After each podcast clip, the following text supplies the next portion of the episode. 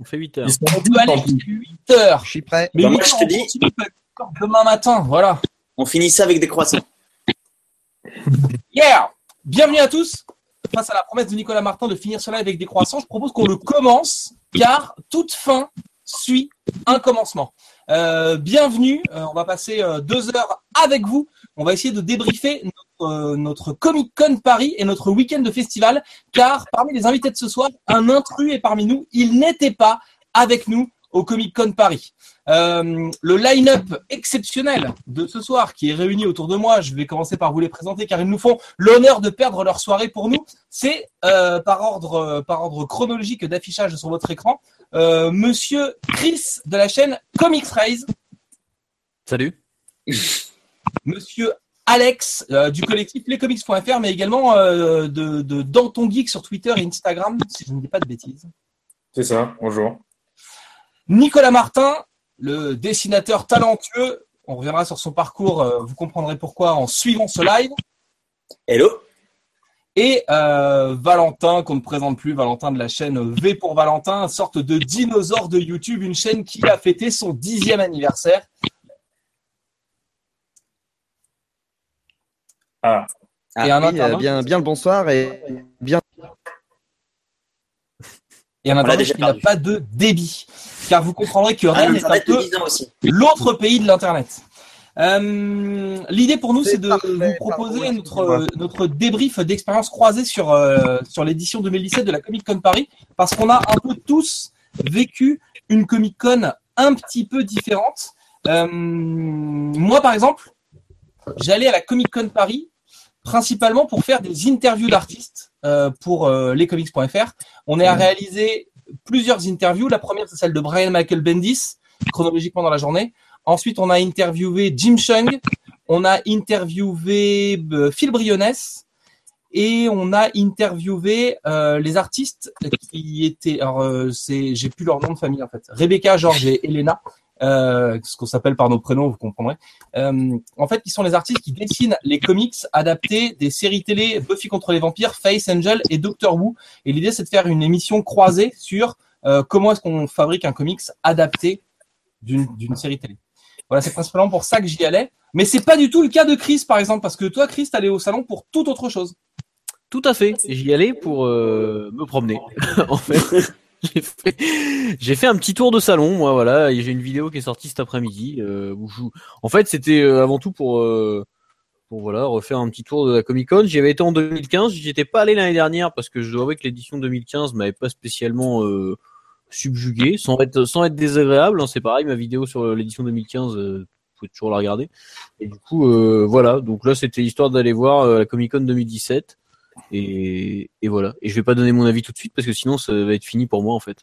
Ouais, parce que c'est un point qui vient plus tard dans le- l'organisation de Tout à notre fait dans le plan, dans le plan extrêmement précis qui a été fait de cette soirée. Euh, du coup, Alex aura forcément un autre avis puisque c'était la première fois qu'il allait euh, à, une, à une convention comics. Et donc, il s'est dit, euh, je vais y aller avec les meilleurs. Et Ouais, c'était la première fois. Je suis trop mis en porte pour ça, pour aller me baigner dans la foule comme ça. Donc c'était la, la première fois que j'y allais. Donc, euh, donc euh, ouais, c'est, enfin, moi c'était avant tout pour vous rencontrer aussi. Et surtout bon, que un super rôle, t'as servi de traducteur pour les interviews. C'est-à-dire que je parle anglais comme une vache espagnole et c'est toi qui as fait le lien avec, euh, avec tous les artistes. Donc, pour le grand bain, t'as pu rencontrer euh, tous les artistes avec qui on a été en contact finalement. en plus, dont je connaissais pas le travail. Mais bon. Ça c'est mon côté. Euh, Nicolas y allait pour- lui aussi pour une toute autre raison qui n'était pas du tout pour le salon. Lui, il était invité pour euh, un talent qui serait le tien, il me semble. Bah, du coup, moi, je participais au concours euh, Jeunes Talents. Et là, c'était la finale. Et du coup, j'étais dans les finalistes. Donc, euh, j'ai participé au- à la finale du concours des Jeunes Talents. Donc, c'était- cool, c'était sympa. Et on est d'accord, tu n'avais pas prévu d'aller au Comic Con et c'est parce que tu étais dans les 10 finalistes que tu as fini par te rendre sur le salon. Ouais, clairement. Clairement. Parce qu'il y avait quand même Brian Michael Bendis dans le, dans le jury, qui présidait le jury. Alors, je me suis dit, c'était quand même l'occasion d'y aller. J'allais le regretter si j'allais pas y aller. Donc, euh, j'y suis allé le vendredi matin. Le, la finale était le vendredi soir. Et puis, je restais jusqu'au samedi soir. On a Wolf qui était avec euh, avec Alex et moi dans la dans le pôle interview simplement parce que c'est lui qui a le meilleur appareil photo et donc euh, bah c'est lui qui fait les meilleures images pour les interviews. Donc il y a Wolf qui était avec nous euh, pour faire les les interviews et qui peut pas être là ce soir. Et puis on a Valentin qui pour le coup n'était pas du tout à la Comic Con Paris. Mais non, et c'est pour ça que je suis là ce soir, c'est pour ne pas en parler, euh, justement. Non, non, moi j'étais euh, à Saint-Malo euh, au festival Quai des Bulles qui se déroulait exactement en même temps que la Comic Con en fait, qui est un festival plutôt orienté BD, donc plutôt franco-belge, même s'il y a un peu de, un peu de tout. après, c'est euh, le, le, le, comics n'a pas une place euh, extrêmement euh, ouf dans ce festival-là, mais cette année, cette année, ça a été un peu plus le cas avec donc bah, Urban Comics avait un stand et a notamment fait venir deux deux artistes talentueux et qu'on connaît tous, n'est-ce pas, Sean Murphy euh, l'auteur de Punk Rock Jesus, et euh, Liber Mayo qui a écrit, euh, enfin qui a dessiné pardon Joker, euh, le récit sur Lex Luthor, Man of Steel Lex Luthor, qui a fait aussi Batman Noël, qui a fait Suiciders plus récemment, et voilà donc deux artistes que moi personnellement j'aime beaucoup. Et ils étaient là donc ce week-end de trois jours. Donc c'était vendredi, samedi et dimanche le festival Quai des Bulles. Voilà, voilà et Laurent Lefebvre, le créateur de Foxboy, qui était là. Et il y avait effectivement euh, Laurent Lefebvre, comme, euh, comme tous les ans, le créateur de, de Foxboy, qui a aussi participé euh, donc à une conférence qui réunissait euh, bah, Murphy euh, et Bermejo et donc Laurent Lefebvre qui a posé des questions tout à fait pertinentes et intéressantes sur le dessin et donc il confrontait les deux auteurs à leur vision du, du, du dessin et de comment et, de leur travail en fait et donc j'y reviendrai tout à l'heure n'est-ce pas si je m'en réfère au plan de notre cher patron également. Ce que je vous propose, c'est que euh, si vous, vous avez été au Comic Con Paris, n'hésitez pas euh, sur le chat de la vidéo à nous donner vos impressions sur le salon. Nous, on va commencer euh, notre débrief avec les impressions à chaud bah, de, notre, notre nouveau, en fait. Alex, comment tu as vécu le, ton immersion dans, le, dans la convention? Bah alors après nous c'était moi c'était peut-être un peu biaisé parce que c'était vendredi donc il y avait nettement moins de monde que samedi d'après ce que j'ai vu notamment sur les photos de Jonas je crois donc euh, c'était assez agréable, il y avait de la place, il y avait, euh, il y avait pas mal de monde, il y avait une bonne ambiance. ce qui était regrettable, et ça a été sur Twitter, c'est ce qui est ressorti aussi, c'est le fait qu'il n'y avait pas Urban. Urban était présent, par contre il y avait un beau, un, je crois il y avait un beau stand Canal+. Euh, mais, euh, mais voilà, là, donc avec qui présentait le film Justice League, mais Urban n'était pas là en fait. Ouais, c'est ça. Et en plus, même l'affiche, même l'affiche, c'était euh, c'était la Justice League, quoi. Donc, euh, de... mais Urban n'était pas là. Enfin, mais euh, en général, moi, j'ai bien aimé. J'ai pas fait. Euh, je suis pas allé. Là, il y avait un endroit pour se reposer. Je j'y suis pas allé, mais l'artiste allait était bien fait, peut-être un petit peu étroite parce que commençait à avoir des des files d'attente. Enfin, voilà, c'est ça commençait à prendre de la place et tout. On se frottait un petit peu. Ça zoukait un peu dans l'artiste allait. mais mais euh, sinon, dans l'ensemble, moi j'ai bien aimé. Il y avait une bonne ambiance et, euh, et après ouais, j'étais pas, j'étais pas comme Chris à me balader tout seul. La plupart du temps, je vous collais. Donc euh, généralement, c'était voilà, c'était assez plaisant. Mon expérience était assez plaisante. Il y avait rencontre des fans de les comics et, et, voilà. Donc moi, j'en étais satisfait. Est-ce que j'aurais payé parce que vu que on a été invité, etc. on a été invité, donc on n'a pas, on n'a pas payé l'entrée pour le salon. Voilà. Moi, c'était avant tout, j'y suis allé avant tout euh, pour vous rencontrer, pour voir l'équipe, euh, participer aux interviews. Je trouvais que c'était un truc euh, vachement intéressant. Est-ce que j'y serais allé de moi-même euh, payer 20 balles pour aller pour, pour y aller? Peut-être pas. Quoi. Mais Après, j'ai pas de après j'ai pas de comparaison avec avec d'autres conventions aussi. Donc là-dessus. mais ce qui est intéressant, c'est est-ce que toi, pour ce que tu en as vu, ça t'aurait voilà plu en tant que simple visiteur de de traîner dans les allées quoi? Est-ce qu'il y avait matière selon toi à à, te régaler sur une journée de Comic Con. Bah après ouais, il y avait, y avait je suis pas lecteur Panini et je suis pas collectionneur collectionneur de pop. Donc déjà ça enlevait pas mal aussi de de de, de, Est-ce que tu aimes manger des amandes? Il y a toujours des stands d'amandes. Est-ce que tu tu es porté sur les fruits secs?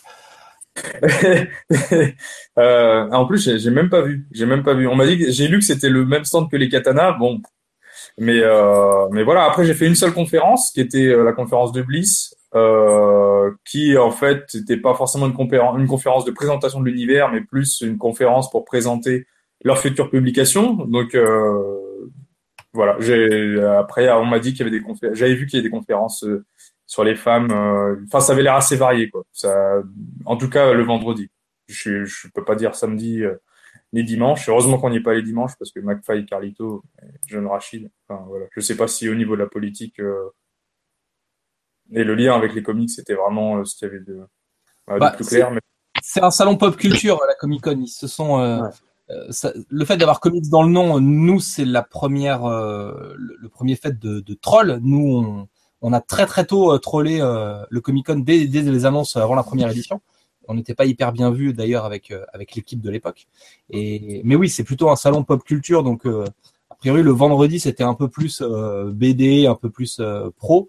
Euh, le samedi c'était blindé et le dimanche faut trouver un prétexte. Donc euh, il y avait effectivement McFly, Carlito et ces gens-là quoi.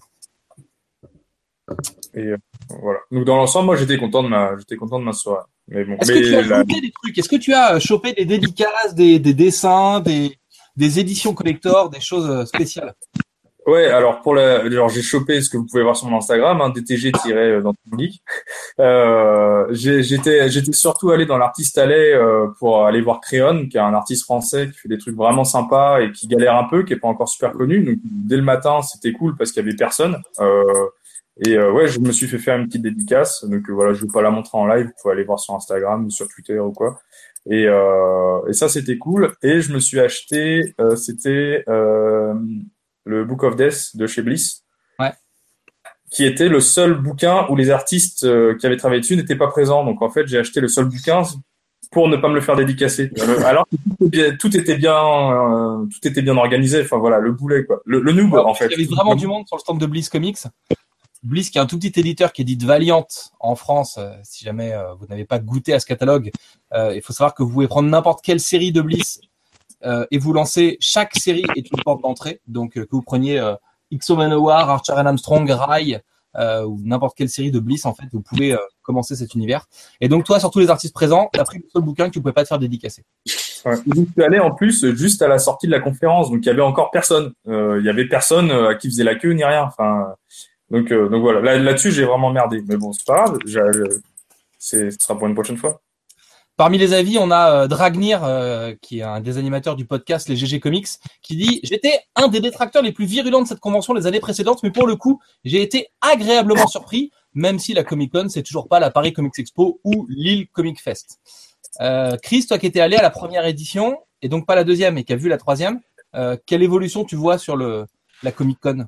Ouais, moi j'ai vu une vraie évolution, en fait, une évolution assez globale. En l'occurrence, il y avait déjà, enfin, on, la première, on s'était pas mal moqué parce qu'effectivement les comics c'était très très très très très très secondaire. Euh, j'ai trouvé que là il y avait quand même eu des avancées à ce niveau-là. Euh, aussi justement grâce à des, des éditeurs comme Glénat ou comme Bliss, euh, qui je pense font avancer les choses dans le bon sens et font venir pas mal d'artistes. Bliss c'était l'éditeur qui avait le plus d'artistes et pourtant c'est le plus petit éditeur, tu vois, de qui était présent, donc c'est assez paradoxal d'ailleurs. Euh, et du coup, ils, ils amènent ce côté justement, euh, voilà, comics avec artistes de comics qui font des dédicaces, etc.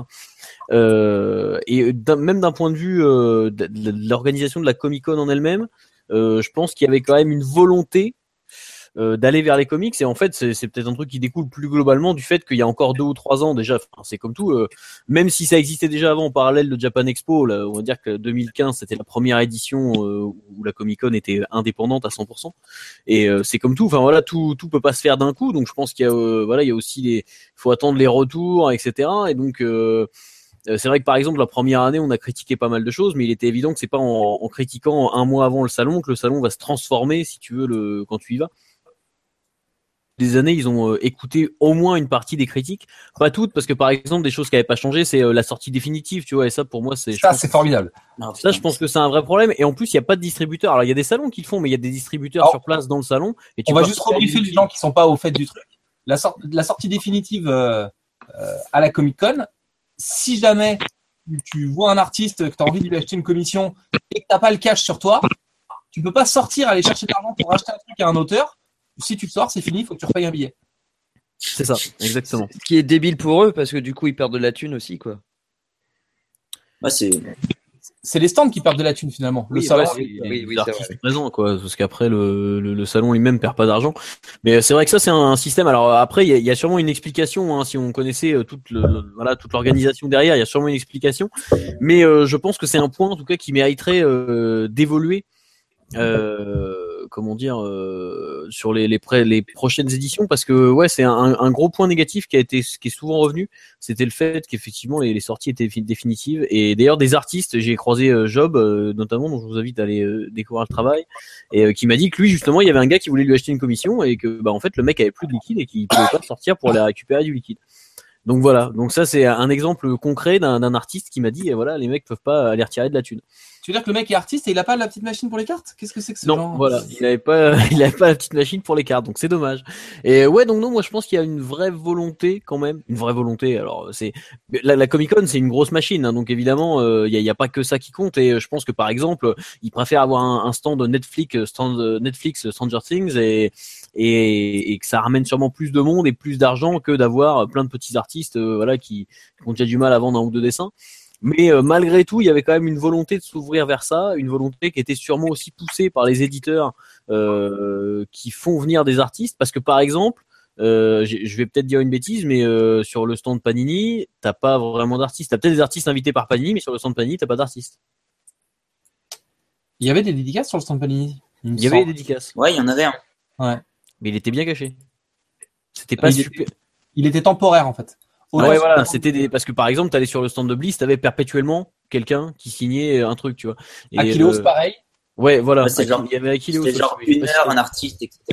Ouais, voilà, c'est c'est plus diffus. Alors que je pense que pour le coup, euh, Glénat euh, aussi avait beaucoup de monde et euh, et je pense que pour le coup, ouais, voilà, Glénat, Bliss ou Aquilo sont poussés. Delirium aussi, Delirium qui avait quand même les, les créateurs de Judge Dredd, quoi, tu vois, c'est pas rien.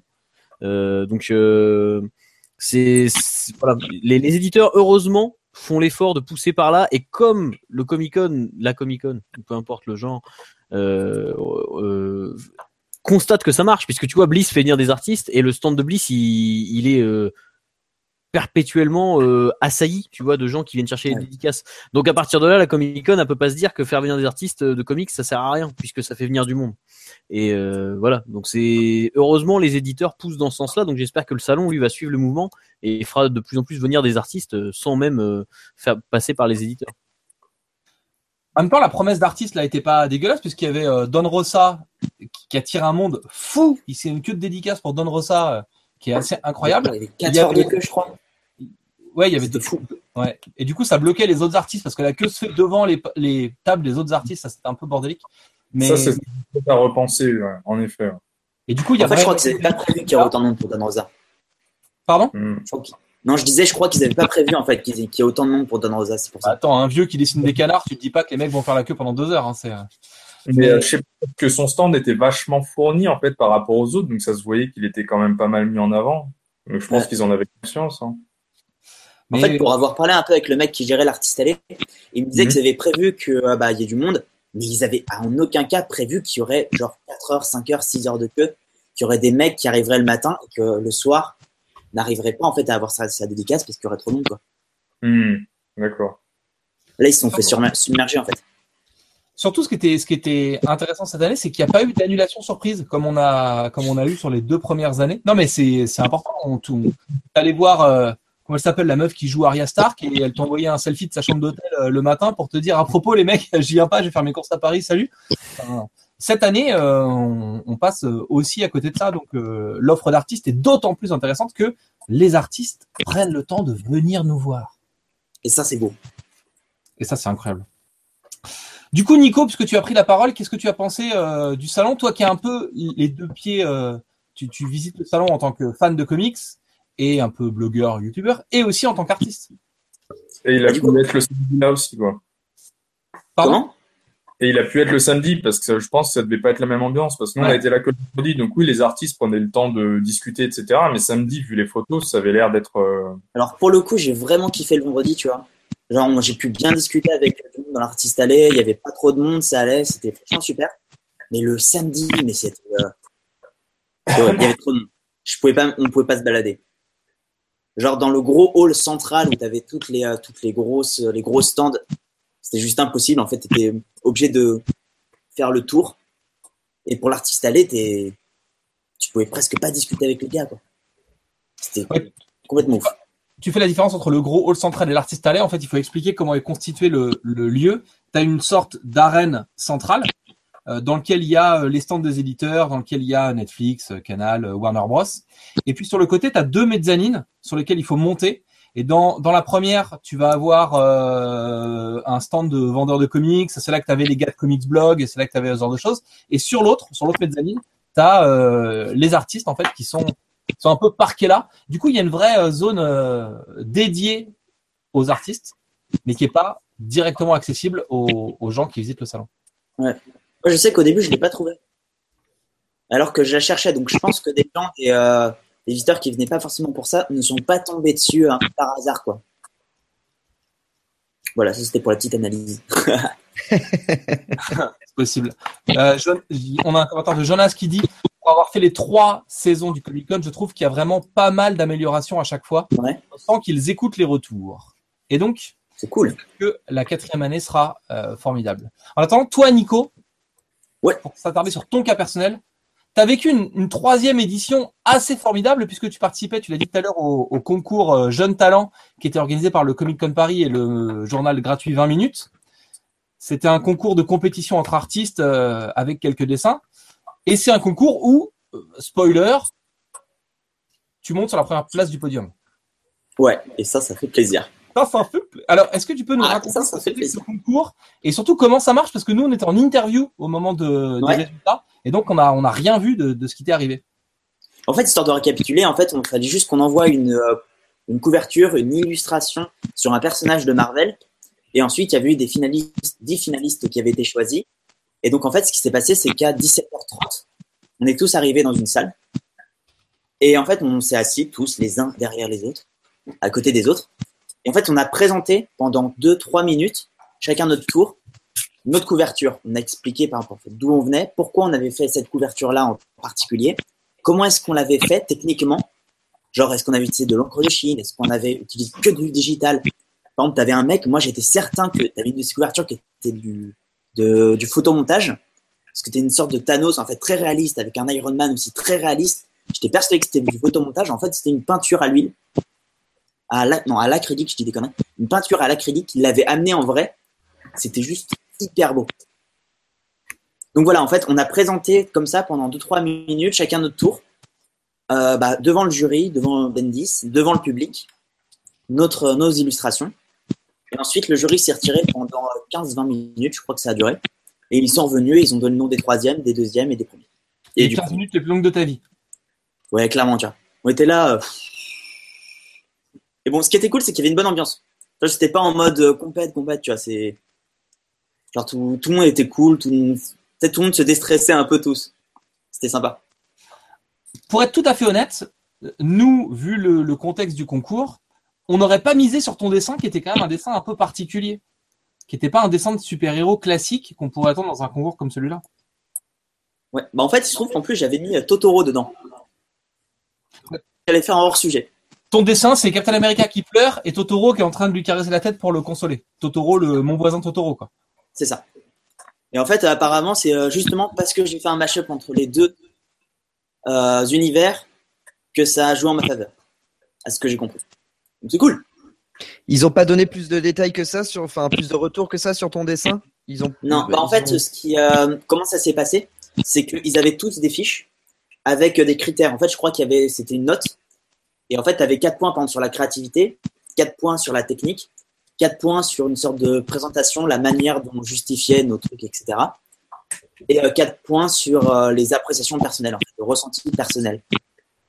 Tu avais un mec de la Comic Con, un mec de, de Panini, Bendis, et une autre fille, et j'avoue, j'ai oublié de qu'est-ce qu'elle faisait. Et en fait, chacun avait sa fiche, chacun mettait sa note, et ensuite ils ont fait la moyenne. Et ils nous ont pas donné les notes pour le coup. Hmm, Et ensuite, bah, ça donnait le, le podium. stylé. Donc voilà. Alors, Voilà, voilà. En tout cas, qu'est-ce que bien tu as, qu'est-ce que tu as gagné, euh, Nico? Déjà, j'ai gagné le trophée qui est là, qui est derrière moi. Qu'il a cassé dans le métro? Chut, chut. Et t'as vu, il est réparé. hein. Mais c'est vrai. on l'a- Avec euh, Marvel, on l'a cassé au bout de deux jours. Et euh, Alors, sinon, une- on nous demande sur le chat s'il y a un endroit où on peut voir le dessin en question. Ouais. Alors, euh, est-ce qu'on Bah, peut sur- mettre des photos sur le chat? Sinon, sur ton Instagram. Ouais, il est sur ton Ouais, Instagram. bah sinon sur mon Instagram. Art of Nico. Un lien, un lien vers la vidéo peut-être de Nico, non On peut trouver un lien vers. Je vais envoyer le lien vers la vidéo peut-être, si j'arrive à trouver ça. Mais non, comme ça, ils iront, ça lui fait du trafic. Et sinon, vous pouvez aller voir euh, chez, chez Benoît, le Ouais. développeur de comics.fr, qui a acheté l'original à l'époque où c'était juste un dessin normal, euh, avant que ce soit un... Et où c'était encore Euh, coup- accessible Parce qu'aujourd'hui, euh, Ah, les tarifs ont explosé. les Du prix s'envolent. hein. T'as gagné un trophée, et qu'est-ce que tu as gagné d'autre, mon petit Nicolas? Qu'est-ce qu'on peut attendre de ta part? Et du coup, une, je vais faire une cover chez euh, Pan- une variante cover chez Panini pour euh, la Comic Con 2018. Et donc ça, ça fait plutôt plaisir. Carrément. Donc voilà, Donc, moi je ne mets euh, plus en place, hein, clairement. Une, une cover de Nicolas Martin qui est en préparation, qui sera sur normalement une édition spéciale d'un comics Panini pour euh, le, la prochaine Comic Con. Et on ne sait pas encore quel titre ce sera. Non, clairement. Le mec est venu me voir, il m'a fait euh, bon alors on le fait, on le fait, hein. Mais pas tout de suite. Pour l'instant, on a trop de trucs urgents. Et... Tu m'as Et, donné ce contact, c'est cool, mais ouais. et le petit bonus, c'est l'after privé avec Brian Michael Bendis à la fin. Ouais, euh, bah, du coup, Bendy, ça a été hyper cool. Et en fait, il- pour beaucoup, il nous a permis de nous donner des conseils sur nos books et tout ça, tu vois. Donc, c'était super sympa. Il nous a donné des conseils, etc. Donc, recevoir des conseils de Bendis, t'es là, tu fais pas le malin. Tu regardes le mec, tu dis oui, oui. Mmh. Franchement, c'était c'était hyper bien. Et il t'a commandé des dessins. N'abuse pas. Bah, il voulait. Non, du- Il t'a pas demandé une démo, c'est parce que tu nous as dit quand t'étais bourré le samedi soir? Non, mais en gros, il m'a il m'a dit de lui envoyer les prochaines planches que je lui faisais, que je faisais. Putain, stylé. Quand même. C'est qui le mec? Il est connu ce mec-là? Bendis, il a fait des trucs C'est quoi? Il a fait. Il... fait des choses? Grand architecte de Marvel depuis 15 ans? Mec qui a inventé Ouais. Jessica Jones et Ultimate Spider-Man? Je pense qui a que fait le mec. Powers, euh, qui a relancé les Avengers. Bon, après, qui s'est chié sur euh, All New X-Men et les Gardiens de la Galaxie, mais quand même pas tout avoir, quoi. C'est pas mal, non ça plaisir. Ouais, c'est le mec qui, le mec qui t'attend. C'est bien. Et du coup, après Oh, tant d'émotions, euh, t'es quand même retourné au Comic Con euh, le samedi. Ça, Tu bombais le torse un peu? T'étais désagréable le samedi? Ah bah clairement, je... il y avait le peuple et, euh, et moi. non mais du coup franchement le samedi c'était euh, c'était sympa même parce que du coup tu retrouvais d'autres gens. Tu, j'ai pu passer la journée avec Marvel, avec Cyril de Vrac. Enfin bref, du coup avec d'autres gens, mais sinon il y avait trop de monde quoi. C'était pas très agréable. Pour être honnête, je suis parti plus tôt. Aussi parce que j'avais un train à prendre, mais je suis parti plus tôt. Donc voilà, Ok, c'était mon petit week-end. yeah. Euh, Et donc, euh, et donc, on a euh, l'avis de Nico sur le salon. Et on peut maintenant interroger euh, Valentin sur son week-end de salon avant que je puisse m'exprimer sur euh, mon, ressenti sur le Comic Con qui est pour le coup euh, très, euh, très business et envers du décor. En fait, j'ai pas du tout fait le salon en visiteur. Teasing. Valentin, vous étiez à Saint-Malo à quel début C'était une toute autre ambiance puisque vous n'avez pas du tout dessiné. Eh ben non, non, non, je n'ai pas, absolument pas. Je, je ne risque pas de faire de l'ombre à Nico vu que je ne, je ne sais absolument pas dessiner. Quoique, en fait, si, j'ai dessiné un petit Batman sur une, une feuille pour, euh, pour Sean Murphy puisque c'est lui qui m'a demandé d'en dessiner un dans, dans un bar. Ça, c'est, c'est, une autre, une autre histoire. Bref. Il y a des, il y a des gens, il y a des gens, ils prennent des dessins de Sean Murphy. Lui, il fait un dessin pour Sean Murphy. Ouais, t'as vu, t'as vu un peu. Et c'était euh, la pire démonstration de dessin de toute l'histoire de, de l'humanité. Euh, cela dit, quel début le, bah, c'est comme tous les ans en fait, c'est super sympa. Alors moi, je je retrouve moins le côté, on va dire justement business que j'ai pu voir sur d'autres salons. Euh, Je fais une Euh, aparté. Est-ce que, euh, Alex, est-ce que tu peux couper ton micro qui fait des petits crachotis euh, désagréables pour nos amis euh, spectateurs? Merci. Ton micro Je vous en prie, Valentin. Ok, merci.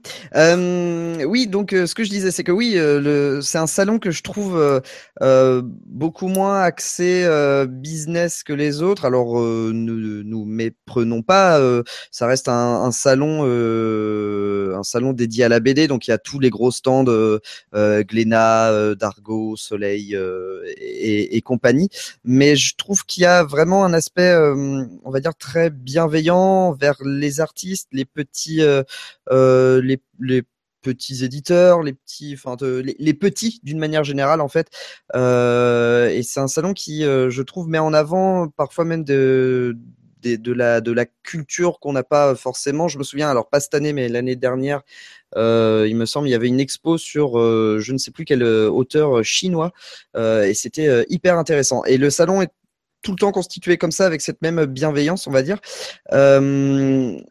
Voilà, donc euh, pour ma part, c'était euh, comme euh, tous les ans une, réussite. Alors c'est beaucoup plus, plus petit qu'une Comic Con ou même qu'une Paris Comics Expo, hein, ça a rien à voir. En, une journée, on a fait, on a fait le tour des stands, pas, de- pas des conférences ni des, ni des, ni des expos, mais pour, pour ce qui concerne la, grosse partie du festival, donc les stands et tout ça, on, a fait, on fait rapidement le tour. Il y a souvent du monde, notamment le samedi également, ce qui est normal, donc euh, c'est pas forcément facile de circuler tout le temps. Euh, mais euh, mais voilà, il y a, y a le, cadre est, est, est, est plaisant puisque nous nous trouvons en plein bord de mer, donc euh, c'est pas à Paris qu'on peut euh, qu'on peut trouver ça. Euh, et et voilà, encore une fois, l'ambiance est bonne, pas du tout prise de tête, sans et, et sans beaucoup moins le commercial que dans que dans le, les, les autres euh, conventions style euh, Paris Comics Expo et Comic Con. Euh, par exemple, un truc tout con, ça s'adresse peut-être aussi à un public un peu plus âgé. Enfin, il n'y a pas, par exemple, de tout ce qui est cosplay et tout ça. C'est pas du tout dans le délire, en fait. Je sais pas si c'est le côté justement, euh, si c'est l'âge qui fait ça, ou si c'est euh, le, le, le côté franco-belge, ou si c'est euh, le fait que ce soit à Saint-Malo. Peut-être que les Bretons, ils aiment moins le cosplay, je sais pas. Mais en tout cas, voilà, c'est pas tout à fait le même type d'ambiance que les, les conventions, on va dire, euh, avec de gros guillemets, euh, conventions geek. Euh, voilà ce que je peux dire du salon. Euh, tu faisais quoi là-bas? T'étais spectateur? Tu participais à l'orga Tu faisais quoi? Alors, euh, là-bas, qu'est-ce que je faisais? J'étais. euh, alors, c'est c'est com- c'est compliqué et simple à la fois. C'est-à-dire que euh, j'avais prévu de soit de filmer, soit de faire quelques interviews. Je voulais essayer d'être un peu actif. Et au final, pour différentes raisons, euh, qui, parfois, euh, parfois totalement de ma faute, mais parfois aussi pas du tout de ma faute, j'ai pas fait grand-chose malheureusement et je n'ai été que simple visiteur, mais avec un badge presse. Voilà. Donc du coup, j'ai pu me balader à droite à gauche, ce qui était, ce qui était sympa. Mais euh, je, n'ai malheureusement rien produit. Tandis que mon chat euh, fait euh, tout tomber derrière moi. Voilà. Salaud, salaud de chat rennais. Du coup, moi, j'étais à la Comic Con euh, Paris, contrairement à, contrairement à Valentin, et j'y étais principalement pour deux choses. Euh, j'y étais pour euh, présenter euh, un truc que je vais sortir dans quelques jours et qui est en présentation ici, qui est un magazine gratuit sur les comics parce qu'un peu de pub ne fait pas de mal. Et, euh, et, et donc j'y étais pour, pour faire des interviews et rencontrer des auteurs. Euh, ce qu'il faut savoir, c'est que hum, j'étais un peu inquiet concernant euh, l'orga en particulier de, de la Comic Con, puisque j'avais entendu euh, pas mal de, de mal de la part des, copains euh, youtubeurs, blogueurs et tout autour de, de l'orga du salon. Et, euh, l'orga de la Comic Con avant la Comic Con, c'est compliqué. Parce que les choses, euh, les choses changent un peu. Mais en fait, c'est pour les gens qui organisent ça, a priori, il y a quand même beaucoup de médias et, et des médias qui sont un peu moins cool que des blogueurs comme nous. Parce que tu me dis, mon interview de Bendis du dimanche matin, je te la décale au vendredi matin. À la rigueur, euh, je m'en tape quoi. Mais quand tu dis la même chose aux mecs du Figaro qui sont venus en bande, par exemple, le vendredi matin, je pense qu'ils sont un peu moins à la cool. Et, euh, et visiblement, c'était un peu compliqué à organiser. Donc, il y a eu des changements tout le temps. Il y a eu des trucs incompréhensibles. Genre, on pouvait rentrer, nous, le vendredi et le dimanche. Mais pas le samedi. Donc, quand tu viens à tes frais, tu dois raquer l'hôtel, que tu dois raquer tout ça, c'est un peu, tu, bon, bah, fais quoi le samedi, en fait? À part qu'une fois que tu as fait le tour des comic shops de Paris, euh, on va pas boire toute la journée. Bref. Au-delà de ça, ça, c'est la préparation. Et donc, la préparation, c'était un peu chiant parce que ça changeait tout le temps. C'était un peu compliqué. Pour bosser là-bas, c'est une usine, en fait. Et donc, c'est hyper bien rodé. C'est-à-dire qu'on est arrivé, on a été pris en charge direct. Et euh, Alex, ici présent, euh, vous dira euh, si ce n'est pas la vérité. Mais on a été pris en charge direct, Wolf, Alex et moi, par une attachée de presse qui nous a retrouvés au lieu de l'interview. Euh, tu t'installes au lieu de l'interview, tu as tes 10 minutes euh, réglementaires, ils sont toujours avec toi, ils t'accompagnent et tout. Euh, Il y, y a deux parties d'interview. Il y a les interviews qu'on a fait un peu à l'arrache en posant une caméra euh, dans l'artiste allait. Euh, donc ça, c'est marrant. Mais tu es quand même accompagné par une attachée de presse au moment où tu fais ça. Et puis, euh, il y a les interviews dans le décor de la Comic Con. Et alors là, tout est installé. Il y a des lights, il y a le décor, euh, il y a les sièges, la prise de son. tu as même un caméraman. Et du coup, tu récupères les vidéos de tes interviews sur une petite carte SD que tu montes chez toi et tu leur envoies la, carte SD à la fin. Alors ça a l'air, euh, ça a l'air tout con. Ça a à la fois un avantage et un inconvénient. L'inconvénient, c'est qu'on a tous le même plan. Donc les interviews de Bendis que vous verrez dans les médias, elles sont toutes tournées au même endroit par la même équipe, dans la même lumière, avec le même plan. Mais l'avantage, c'est qu'on n'a pas à se trimballer euh, nos lumières, nos caméras, nos pieds, nos enregistreurs, nos. Je rigole, on prend jamais. Au moins, c'est propre, quoi. Et, et du coup, ouais, c'est le truc, qui est- le truc est hyper encadré. Euh, du coup, moi, cette prise en charge, je l'ai trouvé vachement confortable dans le sens où, même pour les interviews qui étaient, par exemple, on a demandé Jim Chung et Phil Briones, et du coup, le vendredi, il n'y avait pas de salle qui était dispo pour le faire. Donc, ils nous ont proposé de le faire dans l'artiste allée directement avec les artistes. Donc, on le fait en se disant, bon, bah, ça va être un peu à l'arrache, dans le bruit avec le public, mais on va s'en sortir. On a toujours fonctionné comme ça. Et, en fait, malgré tout, à ce moment-là, l'attaché de presse est là. Elle est devant le stand. Elle, euh, place une sorte d'espèce de, de cordon de circulation et tout. Donc, t'as pas de visiteurs qui passent dans le champ comme ça a pu être euh, le cas dans d'autres conventions et, et ce genre de choses. Et en fait, du coup, on est vachement, pour travailler, on est vachement euh, assisté, vachement encadré. Et c'est tout con, mais c'est assez agréable en fait comme façon de fonctionner. Et euh, les, les nanas qui s'occupent de ça, de la communication, en ont un peu chié vu le, le volume de gens qui avaient à traiter, les demandes de médias qui avaient à traiter, les exigences des uns et des autres, les retards évidemment, parce que quand le premier mec à qui tu donnes 15 minutes fait 17 minutes et qui galère pour sortir de la salle, et bah tu décales tout le monde sur la journée. Donc elles ont quand même pas mal de trucs à gérer et, euh, et malgré tout c'était hyper confort pour nous pour travailler là-bas. Ça c'est mon premier point. Même si le, même si on voit tout de suite le côté usine et on voit que le truc est uniformisé et tout. Euh, L'autre truc, c'est les- les- l'espace des, des conventions, des présentations, des panels. Moi, j'ai vu un seul panel, c'était le panel éditeur, donc où il y avait une, euh, une conférence avec un animateur, avec euh, les éditeurs de Bliss Comics, de Glénat, de Delcourt, euh, les celui et les deux de Panini. Et, euh, et du coup, au-delà de l'intérêt de la conférence, euh, bah, tu as un grand écran avec, euh, avec euh, des projections, des illustrations qui ont été préparées, tu as une sonorisation qui tient la route, tu as deux mecs au son, et malgré tout, c'est pas le cas partout. Et donc, techniquement, encore une fois, c'est assez ouf. Après, les conférences sont ou ne sont pas intéressantes, ça dépend des intervenants. Celles sur les, sur les éditeurs étaient particulièrement intéressantes puisque dans le, dans le roadster des gens, les deux plus bavards, c'était Thierry Mornay, euh, qui est dans les comics depuis hyper longtemps, qui est un vieux routier, qui était déjà... euh, Thierry Mornay, il bossait dans les comics quand j'étais petit. Et donc, euh, c'est partie des mecs qui m'ont fait lire des comics. Et puis, il y avait... euh, euh, donc Thierry Mornay, c'est Delcourt. Et il y avait Olivier Jalabert, qui est l'éditeur de Glénat Comics. D'abord, qui est un mec qui a des, des positions politiques, qui défend un catalogue féministe, engagé, avec, euh, avec tout ce genre de choses, avec lequel je suis plutôt en accord politiquement. Et, et en plus, qui est un bon animateur et qui sort punchline sur punchline, qui, euh, qui relance euh, les, autres, les autres intervenants et tout. Et donc, c'était assez, euh, assez sympa euh, à suivre. Donc, euh, donc euh, globalement, pour y travailler, le Comic Con, c'est assez cool. Après, je l'ai pas fait du tout en tant que visiteur. Je suis pas allé chercher de, je suis pas allé chercher de, de, de dessins, je suis pas allé chercher de dédicaces. Euh, j'ai quasiment, euh, enfin, j'ai rien acheté en fait. Euh, donc, euh, en tant que visiteur, je peux pas dire à quoi ressemble le salon. J'ai trouvé que le vendredi, il y avait pas beaucoup de monde, donc c'était quand même assez aéré. Euh, c'était, on pouvait circuler facilement. Les fils étaient plutôt bien gérés sur les stands. Euh, moi, j'ai plutôt, euh, alors que j'étais un sale troll du Comic Con, vraiment. Je me cachais pas pour euh, pour dire du mal et Vas-y, t'as retourné ta veste. globalement, j'ai quand même retourné ma veste comme un éditeur euh, de presse un peu dégueulasse. Non mais je suis euh, je suis désolé hein. Vous savez que j'aime dire du mal. C'est un peu ma grande Tu me dégoûtes. Et euh, mais Maintenant, tu dis du bien, c'est horrible. Je te reconnais plus. j'ai pas dit de bien. Mais je, mais je pense pas de mal, tu vois. Donc c'est un peu Je- j'aimerais trouver Les gars, T'es borderline, mec. Donc voilà, voilà. J'aimerais pouvoir vous dire. euh, Alors effectivement, c'est la grosse usine. Il y a des gros stands, c'est organisé, ça fonctionne, ça roule. Tu sens que c'est fait pour euh, encaisser un peu de monde, que c'est euh, voilà. Il y a, y du coup c'est vraiment une grosse machine. Il n'y a pas du tout ce côté un peu un peu familial, un peu à la cool comme on a pu voir soit à la Comic Con à Lyon, soit au Lille Comic Fest les deux fois où j'y suis allé, soit à la Paris Comics Expo comme on a vu en 2016. Paris Comics Expo c'est un gros truc, mais c'est un peu plus free, tu vois. Et, euh, là, ouais, ouais, c'est, c'est une grosse, euh, une grosse machine bien huilée. Sur le chat, on nous parle de la conférence de iComics. Alors, j'ai pas pu voir la conférence de iComics parce que j'ai dû choisir entre Brian Michael Bendis et iComics.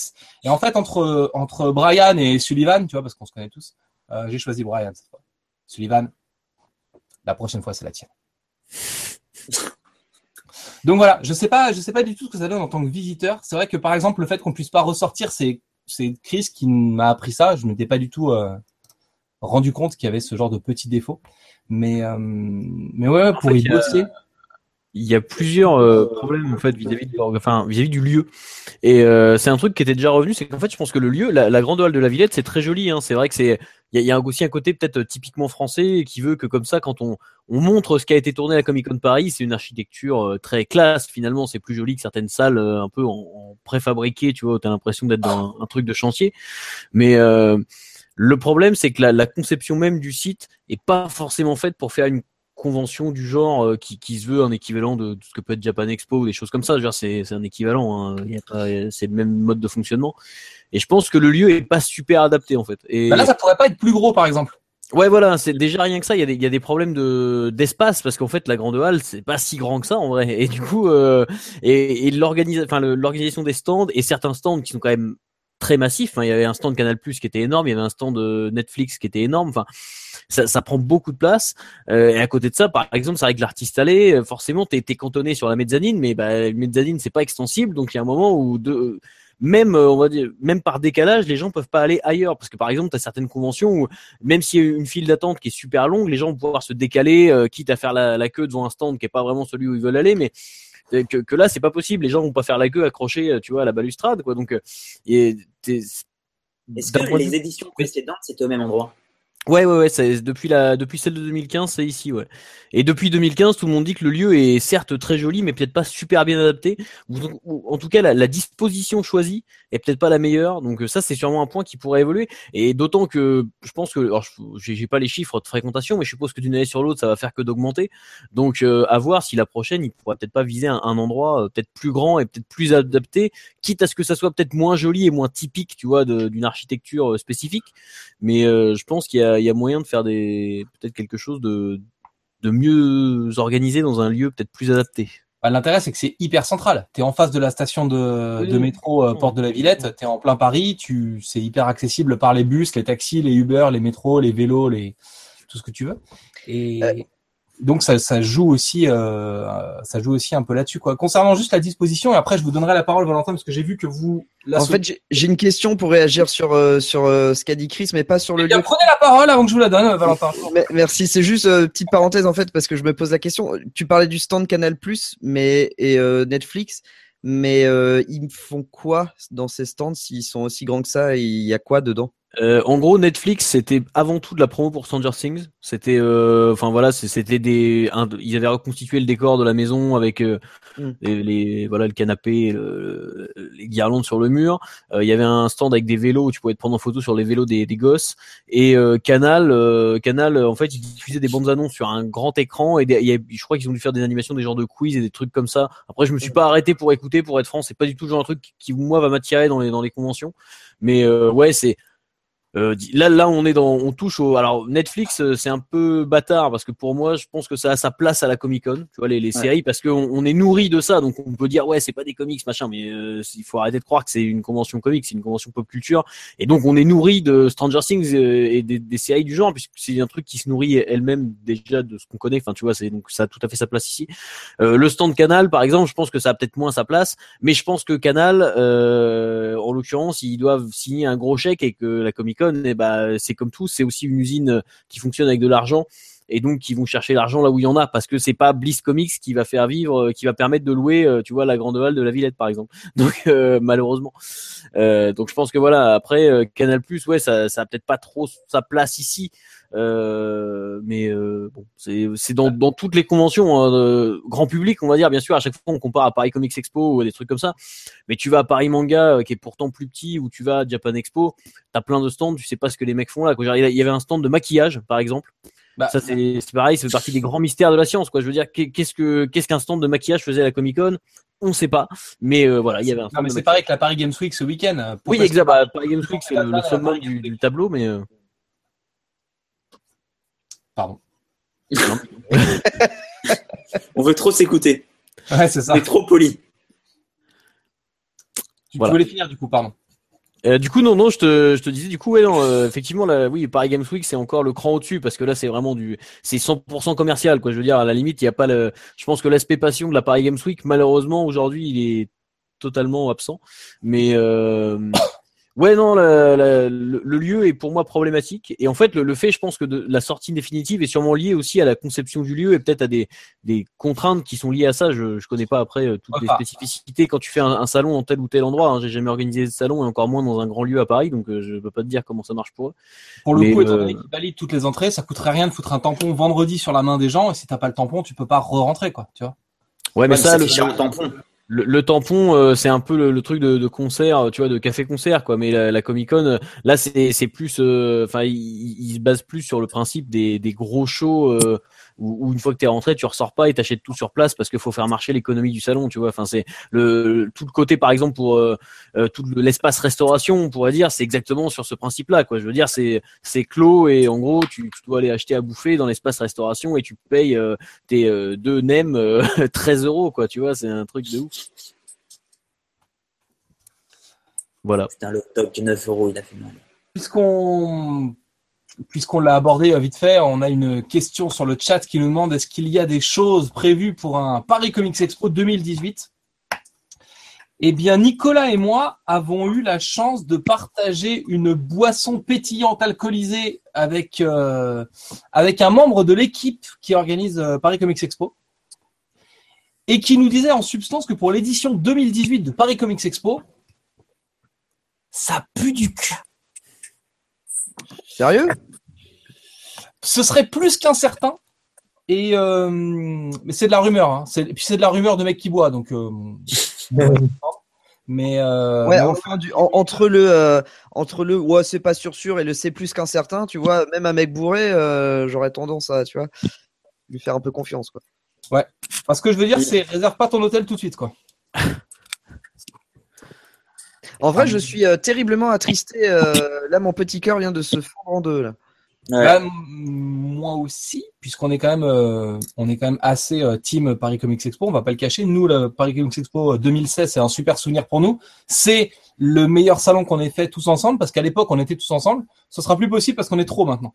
Mais, euh, mais c'est la première fois qu'on se voyait tous en vrai. On s'est vraiment éclaté. Euh, L'ambiance du salon était formidable. Le cast d'invités était ouf. Euh, puisqu'il y avait On Bruce. avait un grand stand, quoi. Pardon? Et puis on avait un grand stand. Et puis on avait un gros stand. Et on avait des, des badges à distribuer. J'ai plus de badges, moi. Je sais pas où ils sont. Mais ouais, ouais, il y avait l'équipe de Cliffhanger, donc il y avait. Scott Campbell, Joe Madureira, Humberto Ramos. Il y avait l'équipe du dessin animé Batman, donc Paul Dini et Bruce Timm. Il y avait, euh, euh, comment il s'appelle? Euh, Ah, Adams. Euh, Arthur. Arthur Adams. Arthur Adams, merci. Euh, et puis, enfin, voilà, c'était, c'était, c'était top, quoi. Donc, euh, oui, oui, on a, on n'a jamais caché nos acquaintances avec, euh, avec la Paris Comics Expo et, euh, et nous aussi, nous attendions cette nouvelle édition avec impatience. Écoutez, ce que je vous propose, c'est de considérer que je sois un oiseau de mauvais augure et que euh, la Paris Comics Expo 2018 nous, nous rejoigne autour d'avril. Même si, voilà, n'achetez pas tout de suite vos billets de train, ne réservez pas tout de suite vos chambres d'hôtel. Euh, Puisqu'on est dans le gossip, on va y rester. Gossip, ça veut dire euh, commérage en anglais. Puisqu'il me semble que Valentin, vous avez Oui. pu entendre des choses autour euh, d'artistes connus qu'on appellera euh, Lee et Sean.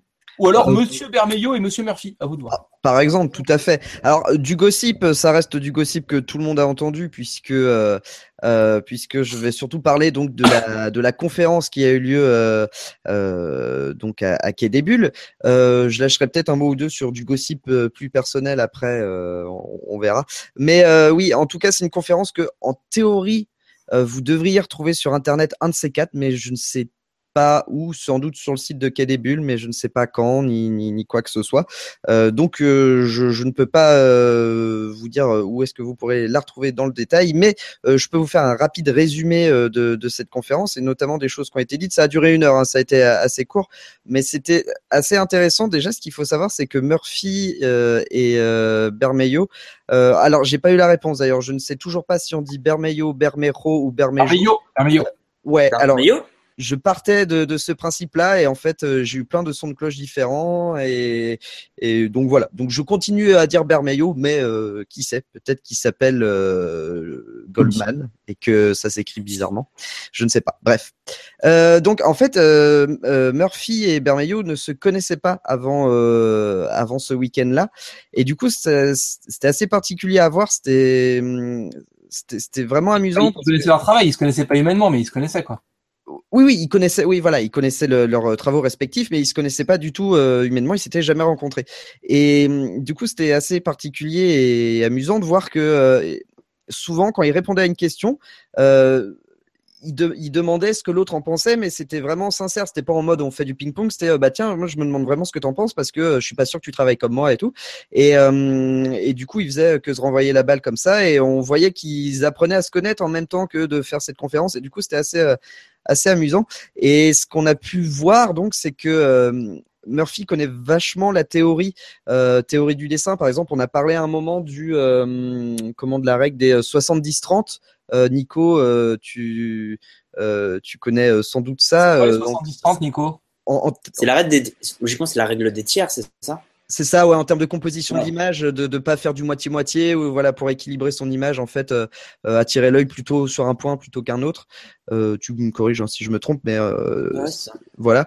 Et, et, en fait, donc on a parlé de cette règle-là, mais aussi d'autres règles de dessin. Et, et, Murphy était assez précis à chaque fois sur ce qu'il disait.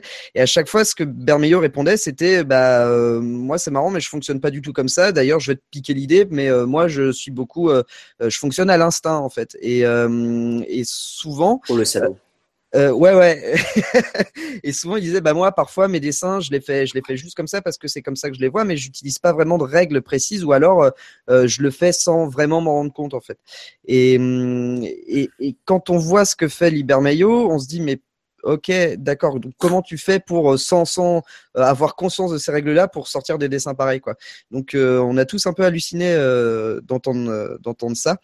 Euh, on a su aussi que euh, il n'aimait pas, aucun des deux aimait griffonner sur des carnets et que quand ils se consacraient au dessin, c'était vraiment 100% dessin à fond et que quand ils étaient dans un bar, ils avaient jamais euh, aucun carnet de croquis sur eux parce qu'ils n'y arrivaient pas en fait tout simplement, euh, qu'ils préféraient picoler plutôt que plutôt que de dessiner. Euh, aussi. Ouais, ouais, moi aussi euh, également. Oui, oui. Euh, donc, euh, donc voilà. et j'ai pu poser aussi une question qui me taraudait depuis quelque temps sur concernant Robin Noir euh, donc qui est un, je résume vite fait, euh, un event qui a lieu euh, chez donc euh, Batman où en gros tout un tas de gamins euh, prenaient le, enfin se fabriquaient des costumes pour des costumes en mode Robin pour pouvoir aller faire livrer justice dans les rues sous les couleurs de, de Robin.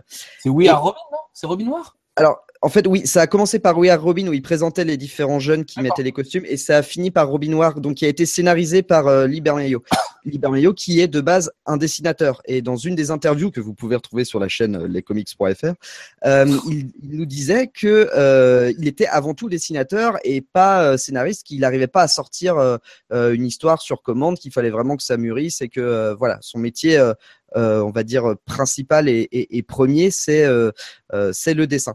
Et en fait, euh, la question que je me posais, c'était que justement, euh, il a été donc euh, dessinateur, puis scénariste et dessinateur pour Suiciders par exemple, où il a fait les deux. Et qu'est-ce que ça lui faisait d'être juste scénariste pour le coup, sachant que quand tu es dessinateur, j'imagine que tu as les, les images qui te viennent en tête quand tu scénarises quelque chose, tes propres dessins, qu'est-ce que tu vas faire, tout ça. Et en fait, ce qu'il disait, c'était que il voulait absolument euh, donner pour Robin Noir, donc euh, qu'il a juste scénarisé, euh, donner autant de liberté comme on aimerait lui en donner à lui si on lui commandait un dessin pour pour pour un scénario. En fait, il a scénarisé le truc en essayant le, moins possible de, de de d'orienter le dessinateur. Parce que il sait ce que ça fait qu'être dans la place du dessinateur qui reçoit un, un, scénario.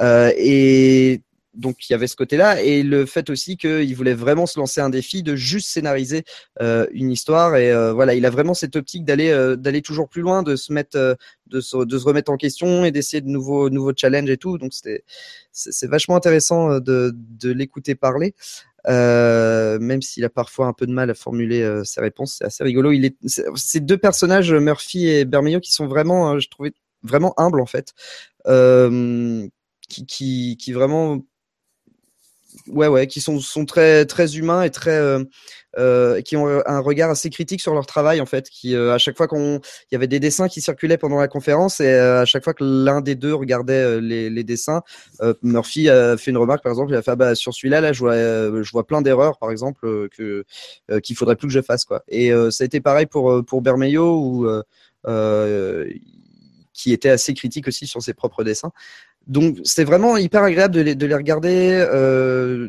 de les écouter aussi. Et ils, euh, ils ont vraiment une, une bonne philosophie euh, de, de, de travail, j'ai envie de dire. Et euh, Matt, C'est le fanboy qui parle là. ouais, un peu, oui, un peu. hein. J'avoue que oui, j'étais un peu. euh, on m'a fait la réflexion plusieurs fois pendant le salon, mais j'ai un peu été comme une petite pucelle euh, pendant ces pendant ces trois jours. Euh, Dédicace à toutes les pucelles qui nous regardent. Vous êtes les bienvenus. Euh, mais euh, Matt, euh, j'ai alors on m'a rapporté les paroles de Bermejo. Tu voulais savoir si il allait un jour, enfin, si, ça l'intéressait de bosser chez Marvel, puisque euh, par exemple travailler sur Daredevil, il me semble que tu trouvais que c'était un univers qui pourrait lui correspondre. Ouais, moi je cherche la suite en fait de ce qu'il a fait euh, avec Joker et avec Luthor. Quand on l'avait rencontré à Paris Comics Expo, je lui avais proposé de faire des trucs sur d'autres vilains, euh, par exemple euh, Hades ou alors euh, Sinestro. Il m'avait dit que pff, Sinestro est à chier. C'est lui qui. Euh, et du coup, oui, euh, je me disais pour pour continuer cet univers, je le verrais bien travailler sur quelque chose comme Daredevil. Et malheureusement, euh, ça, ça a l'air assez définitif. Hein, on verra après dans, dans, dans plusieurs années. Il en aura peut-être marre, mais il disait que euh, il a grandi avec DC en fait, et que c'est vraiment l'univers qui lui plaît, et que Marvel, il n'était pas, il avait aucun euh, atome crochu avec cet univers-là, et qu'on n'était donc pas prêt de le voir sur du Marvel, et que, enfin, pour l'instant, ça a l'air définitif pour que ce soit pas du tout quoi. Donc euh, malheureusement, on n'est pas prêt de le voir sur du euh, Daredevil, même si euh, je suis assez d'accord avec toi, ça pourrait, l'univers pourrait bien lui correspondre en tout cas quoi. Après, il a fait un peu de, il a fait un peu de Marvel en rangeant Oui. les caisses de déménagement qui sont derrière vous et qui sont pleines de comics. J'ai retrouvé un, un- des posters où il dessine les quatre fantastiques, où il dessine des personnages comme ça. Il a, il a quand même un, petit passage sur Marvel et du Willstorm avant ça. Oui, et il- la, la conférence d'ailleurs commençait par un dessin de, de Bermejo sur euh, Spider-Man et le, le bouffon vert. Donc tu vois, euh, ne, ne, ne jamais dire jamais, euh, j'ai envie de dire. Euh, voilà, voilà ce que je peux dire. Après de petits, euh, de petites anecdotes euh, rigolotes. Euh, Lee se souvient de, se souvient du collectif. Ça c'est purement, euh, c'est purement. euh, Paye ton ego quoi. Un, un ego trip euh, euh, voilà. Mais euh, oui oui parce que je, donc j'avais un badge sur moi et puis euh, du coup pour euh, qui resitue qui j'étais vu que je, je l'avais filmé pendant le l'interview à la PCE euh, 2016 euh, je me doutais qu'il se souvenait pas de moi et je lui ai montré le badge. Je lui ai dit bah tiens est-ce que tu reconnais? On sait jamais. Et elle fait ah oui bien sûr. Et donc voilà. Donc euh, pour le coup euh, pour le coup il se souvenait du collectif. Et euh, autre Moi, si je vois un petit mec comme toi qui arrive la bave aux lèvres, complètement fanboy, armé d'un badge, je dis que je me souviens. Je suis obligé, tu vois. Non, mais en fait, c'est venu d'un d'un quiproquo parce que je, il était devant moi et je répondais à une personne qui était derrière lui et il a cru que je lui parlais. Et du coup, en fait, il est venu me voir en me disant ah désolé, je parle pas français. J'ai fait ah non, mais c'est pas à vous que je parle. Euh, voilà, Donc t'as mis un vent. Exactement. Et euh, donc voilà, non. Et donc après, je me suis rattrapé quand même. hein. Je, je me suis présenté en bonne et due forme et euh, il était un peu tard et euh, donc du coup, euh, il est rentré chez lui. J'espère que ça n'a aucun rapport avec moi du coup. Euh, mais voilà. Et donc euh, oui, Et il a brûlé son badge. J'ai eu. Euh, le mec, le mec dit oui, oui, je me souviens de vous, et donc Valentin lui met un vent. C'est, euh, euh, Il se mais la chance, la chance de me retrouver dans un dans un bar avec euh, Sean Murphy du coup bah et donc Liber Mayo pendant quelques minutes avant qu'il euh, prenne peur et qu'il s'en aille. Euh, mais du coup euh, Murphy euh, Murphy est resté un peu de temps euh, après ça, euh, d'où le- les petits dessins de Batman euh, dont on parlait tout à l'heure et, et compagnie. Euh, et en fait en sortant du, du bar, euh, je- j'étais euh, dans dans la rue avec euh, ma compagne n'est-ce pas un peu excentré et il était euh, un peu euh, plus loin. euh, Ta, ta compagne était excentrée ou c'est vous étiez ah, oh là, je ne m'engagerai pas dans cette euh, dans cette discussion, mon cher Chris.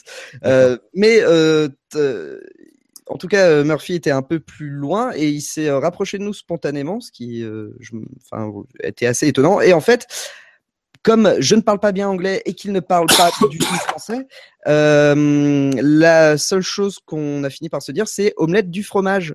Euh, donc euh, qui parle, euh, enfin petite punchline de, du dessin animé Dexter des années 90 pour ceux qui s'en souviennent, où le petit Dexter répète en boucle omelette du fromage suite à une expérience ratée. Et donc on a commencé à, à parler un peu de ça. Et le lendemain, j'ai pu avoir une petite dédicace sur mon Punk Rock Jesus de Sean Murphy qui non seulement m'a fait une petite signature, mais m'a aussi dessiné un camembert dans le bouquin et j'ai trouvé ça hyper classe de sa part. Voilà, c'était la petite anecdote amusante de, de Valentin Le Lamande. camembert de Sean Murphy que tu peux nous le montrer ou pas? Euh, je peux, je, ouais, si tu me laisses deux minutes, je peux aller chercher le bouquin. et- Facile, ouais, ouais. Je- J'arrive tout de suite. Je te laisse enchaîner. Du coup, puisque j'ai dit à peu près tout ce que j'avais à dire sur euh, ces deux personnages, euh, et c'était vraiment euh, sympathique. On est dans la partie gossip euh, de, la vidéo. hein. Évidemment, on a fait notre petit bilan sur la Comic Con. Vous pourrez le, voir en replay si vous avez raté le début. Ce sera dispo sur la chaîne lescomics.fr immédiatement après ce, live vidéo. Puisqu'on est dans la partie gossip, euh, on a Fabrice sur le chat qui nous a proposé de parler du montage des salons et de la construction des salons. Et donc, il nous dit, c'est du gossip, pour avoir monté euh, le TGS de Toulouse, bah, tu bosses toute la nuit, t'es juste payé comme la journée, il n'y a pas de sécu sur les stands, tu es en hauteur et la trois quarts des mecs est payé au black. Waouh, J'avoue. c'est pas bien. Euh, c'est du gossip. On a, on a deux types de gossip, euh, nous, qu'on a, enfin, moi, personnellement, que j'ai, que j'ai gratté au Comic Con. Je sais pas si euh, Alex et, et Chris, vous avez gratté des trucs. Euh, Il y a un gossip semi-public, hein, puisque euh, au Comic Con, il y avait Brian Michael Bendis qui disait à tout le monde Ouais, c'est cool, je viens d'apprendre que euh, ma série Scarlett euh, pourrait être adaptée en série télé, mais tch, tch, tch. faut pas le dire. Faut pas le dire. Hein ça, ça reste entre nous. Hein. Ouais. T'es journaliste? Ouais. Comics Blog? Ouais, ouais. Tu sais que ma série Scarlett va être adaptée en série télé? Non, mais ça reste entre nous. Hein. Donc ça, c'était le. En fait, si ça se trouve, c'est pas vrai du tout, mais le mec veut lancer le truc. Mais au moins, il l'a vu sur le. Et du coup, il pourra dire Attends, en France, tout le monde parle que de ça. On est quand même obligé de lancer la production de la série, quoi. C'est certain. C'est ça. Et à côté de ça, on a vécu, nous, un vendredi soir tout à fait fantastique et bourré de gossip. Euh, notre vendredi soir, c'est donc euh, la fin de notre journée où on a fait euh, nos six interviews et la fin de, de cette journée où, où Nico a remporté le prix Jeune Talent. C'est vrai que ça fait quand même beaucoup d'émotions pour Nico qui est très jeune. T'as quel âge, Nico? Moi, j'ai- Moi, j'ai- j'ai j'ai 12 ans, monsieur. et qui est pas bon. Il y a des mecs dans le collectif qui sont un peu genre tu vois tu vois le machin quoi. Nico c'est pas vraiment le même format tu vois. Il est un peu plus euh, un peu plus poids plume quoi. Et donc il encaisse mal les les difficultés de la vie. Et donc Nico Bon, on, on était invité à une soirée, il y avait une soirée organisée par euh, par Bliss Comics dans un bar avec plein de plein de blogueurs et tout. Or c'est pas du tout, euh, vous attendez pas à Ibiza, hein, c'est on se retrouve euh, tous là-bas et on boit des bières avec euh, avec des libraires. Il y avait euh, Christopher Malouane de BD Net Nation, il y avait les mecs de Comics Blog, il y avait Marvel, euh, il y avait donc invité Wolf, Nico et moi, les auteurs de Bliss qui étaient là, donc c'est toujours sympa, voilà. Et puis sur le sur le ch- chemin faisant, nous avons euh, croisé euh, Blacky, donc qui est l'animateur principal des GG Comics, du podcast Les GG Comics. Donc nous avons entamé une bière ensemble en terrasse, et puis au moment de nous rendre à la soirée Bliss Party, on a Accompagné senti- de burger. accompagné d'un de était-il fameux? Bah, du coup, une fois. euh, Oui. En fait, on a pris une bière dans le seul bar qui fait bistrot et kebab. Donc tu c'est voilà. Euh, donc euh, on a bu nos bières, les gars ont mangé, moi non. Et et puis et puis Nico est reparti. parce qu'il pouvait pas euh, aller la soirée, il était un peu fatigué, submergé par l'émotion et tout. Donc on a donc laissé notre Nico, qui nous a avoué avoir juste gerbé sa mère 25 secondes après qu'on soit parti, et le mec est allé se coucher dans un hôtel tout à fait formidable dont on reparlera en fin de séance gossip. Ouais. Du Ah, coup, mon gars, j'étais mal. Hein. ouais, ouais, il était pas. Mais c'est vrai que c'était. T'as peut-être bu trop. On t'a forcé à boire, à finir ta bière vite pour aller à la soirée et c'est pas passé. En fait, je crois que la bière, tu vois, elle est juste hyper mal passée à la fin. Et, et, le, et le burger était pas fini de digérer, tu vois. Euh, ils, ont dit, ils ont dit non. L'analyse du vomi, quoi. Plus l'émotion. Hein, on, va- on peut mettre un peu d'émotion, quoi. Plus, plus l'émotion. Surtout l'émotion, tu vois. Carrément l'émotion. Mais du coup, c'est pas était moi qui suis une petite nature. L'hôtel était Pas très loin. T'as le temps de rentrer à l'hôtel ou t'as fait ça comme un crado dans la rue? Je ne répondrai pas à cette question. D'accord. C'est raisons une de galette publique. C'est une galette publique qui a été offerte par un artiste en devenir. Je je suis sûr qu'il y avait un- un- une forme dans, dans le vomi. Il y avait quelque chose euh, de, de, de, de dessiné dedans. Donc, ce qu'on remarque, c'est que Val est le seul d'entre nous à regarder son vomi après et à se dire Ah ouais, c'est un cheval. Du coup, j'ai pris mon petit Wolf et puis on s'est laissé emporter par euh, par Blacky, donc des GG Comics, euh, qui avait l'air de savoir à peu près comment on allait au bar et tout, qui avait préparé son truc. Et puis bon, il est un peu parisien, donc on s'est dit il va nous emmener. Alors déjà le le, le rat c'était un peu chiant parce qu'il fallait faire, euh, il y avait deux changements, c'était 20 minutes de transport, enfin bref, bref c'était un peu chiant. Et et en fait, ce qu'il faut savoir, c'est que le bar dans lequel était organisée cette soirée a des homonymes. Donc là, vous voyez venir le plan où on, s'est tapé 33 minutes de métro pour arriver dans un bar qui n'était pas le bon, pour que le mec nous dise non, c'est là-bas. Et le là-bas, figurez-vous que c'est magique parce que on était au point A, on arrive au mauvais bar, il faut une petite demi-heure. Pour aller de l'autre bar au, bar euh, à destination, il faut encore une demi-heure. Donc, euh, donc on fait le truc magique et tout. Blacky nous fait la totale, il se trompe de quai, enfin, on se balade et tout machin. On arrive, on fait le truc, on boit un verre ou deux, et puis, euh, enfin, ça tirait un peu. On était un peu tous levés depuis longtemps. Euh, Wolf s'était levé à, à 4 heures pour arriver au salon et tout. Enfin, c'était un peu la kermesse. Donc, on est reparti. Euh, et l'hôtel, l'hôtel est fantastique. Il y a des photos sur mon compte Instagram. Euh, alors, d'abord, l'hôtel, l'entrée de l'hôtel est, vous voyez les portes cochères et il y a une cour derrière. L'entrée n'est pas devant, mais elle n'est pas non plus dans la cour. L'entrée, c'est dans le tunnel. Quand tu es dans un, quand t'es dans un tunnel d'autoroute, il y a des petites portes de sécurité sur les côtés où tu peux te réfugier s'il y a le feu. Et ben ça, c'est l'entrée de l'hôtel. Moi, j'ai cru qu'on n'allait pas s'en sortir. Tu rentres. Nous, on avait réservé pour une nuit. Donc la meuf nous en a facturé trois. Donc on a commencé par négocier le truc. On monte à l'étage, pas de problème. Elle du coup, la négociation se passe bien. Elle n'a pas été chiante. Elle a juste essayé de nous barber une fois, mais après, voilà. Et quand on a ouvert la porte, ce qu'on a vu est indescriptible. Il faut que vous alliez voir la photo sur, le, sur Instagram. Je suis face au couloir le plus long que j'ai vu de ma vie. Et il faut, je, j'ai un boulot qui fait que je vais régulièrement à l'hôtel. Donc j'en ai vu quelques-uns des hôtels. Et je suis assez économe, je m'en fous de dormir sur une serpillière, donc je dors pas dans des hôtels hyper chers. Mais là, on a un couloir hyper long, comme si on dormait dans une piste de bowling. On est rentré dans la chambre. La, la, tu comprends pas comment la chambre s'est calculée? Il y a, il y a trois, dans la chambre, il y a trois lits, il y a un bureau, il y a une étagère. Et ce qui fait qu'en fait, la porte, elle est ouverte ou fermée. Mais la porte, si tu la laisses en biais au milieu de la, de la chambre, tout coince, ça, ça fonctionne plus. tellement les trucs sont euh, de briques et de broc. La salle de bain, mon pauvre. Mais la salle de bain, je suis un peu large du cul, il faut le dire. Vu la conception de la salle de bain où tu as une douche perpendiculaire, tu as un lavabo qui est en face d'une porte et perpendiculaire à ça, tu as les chiottes. Il faut savoir que pour pisser, j'étais debout, j'avais la fesse droite contre le lavabo, je ne pouvais pas fermer la porte. La largeur, ça ne passait pas. Je me raconte la chambre ou pas? Et donc on était, il y avait une, très forte odeur de citronnelle dans la chambre. On s'est dit bon, c'est peut-être un peu pour masquer le l'ambiance de tout ça. Bon, l'hôtel est un hôtel pas cher. hein. On a une nuit à 35 euros en plein Paris. Il fallait pas non plus euh, demander des des mille et des cents. Euh, donc on a les bruits des voisins du dessus, on a les bruits des mecs dans le couloir, euh, on a le chantier qui fait plaisir, qui se réveille à 8 heures sur le bâtiment d'en face, donc bah, t'es levé, hein. Et puis on a ce parfum de citronnelle quand même qui est quand même assez insistant. On dit rien.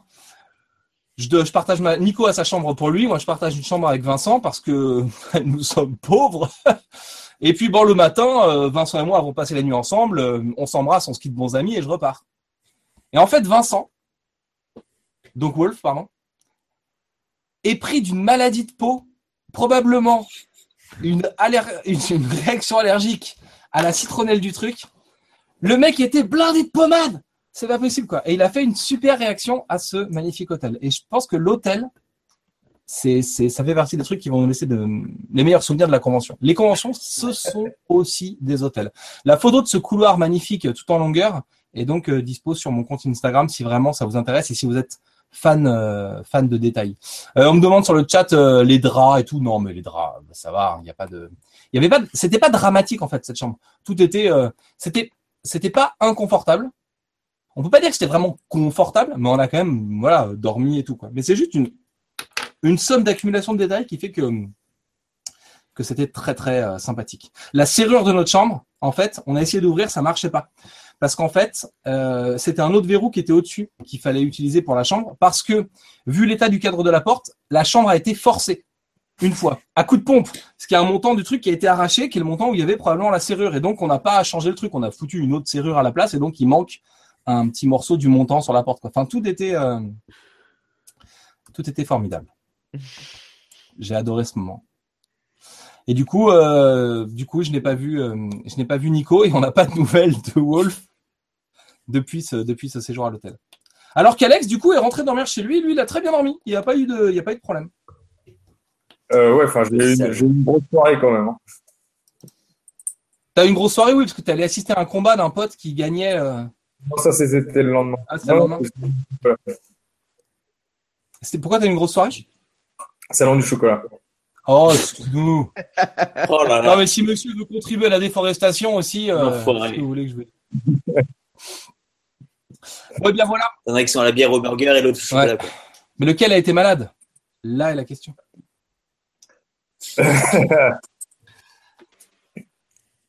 Bon, la suite de tout ça, c'est que maintenant que Nico est un artiste célèbre, il va aller finir ma petite commission pour que je la vende sur eBay. Allez, Nous, c'est parti.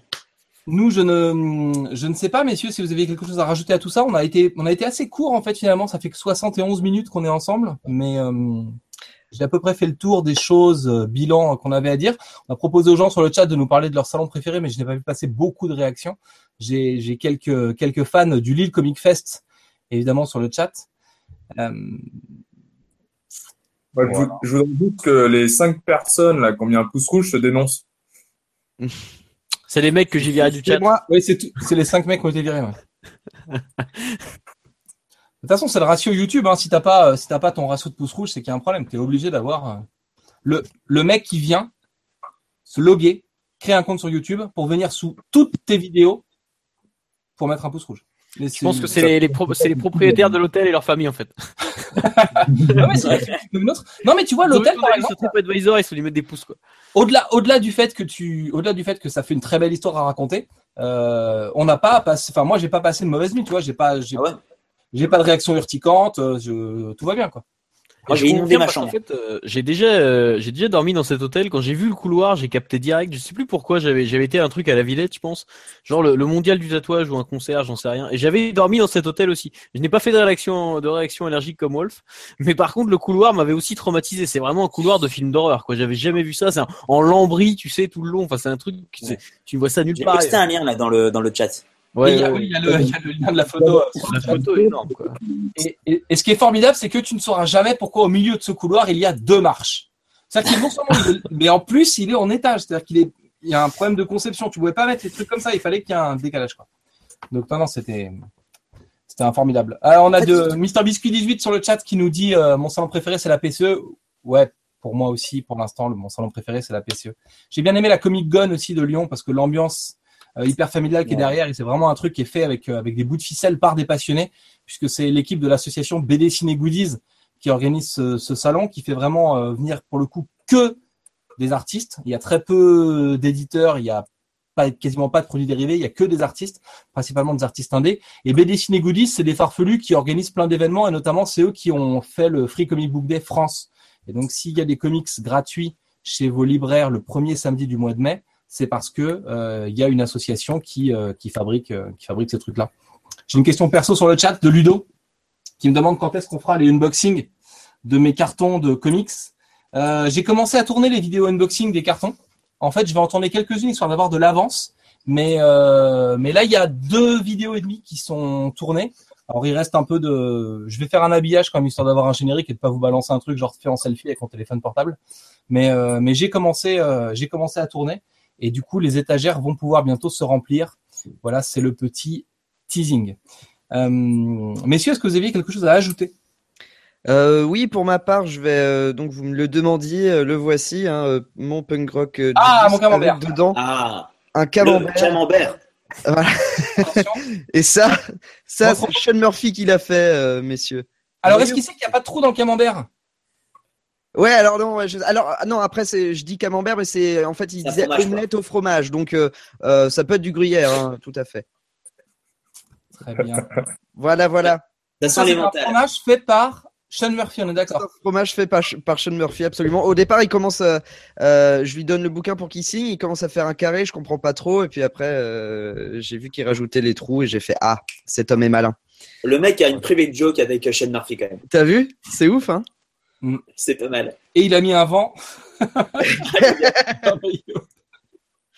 Et ça, messieurs, ça, messieurs, vous, je sais pas si vous voyez ça sur votre euh, sur votre écran, c'est le crayon euh, qu'a utilisé euh, Sean Murphy pour euh, dessiner un petit Batman euh, euh, tout petit, euh, tout tout rikiki sur une petite feuille dans, dans le bar où nous étions. Euh, Ah, voilà. cool. Et ça, ça aussi, c'est classe. À ce stade, euh, ça s'appelle du fétichisme hein, quand même. hein. Quand tu regardes, Je te dirai pas où j'ai mis le crayon. Je te dirai pas où j'ai Ah. mis après mon crayon.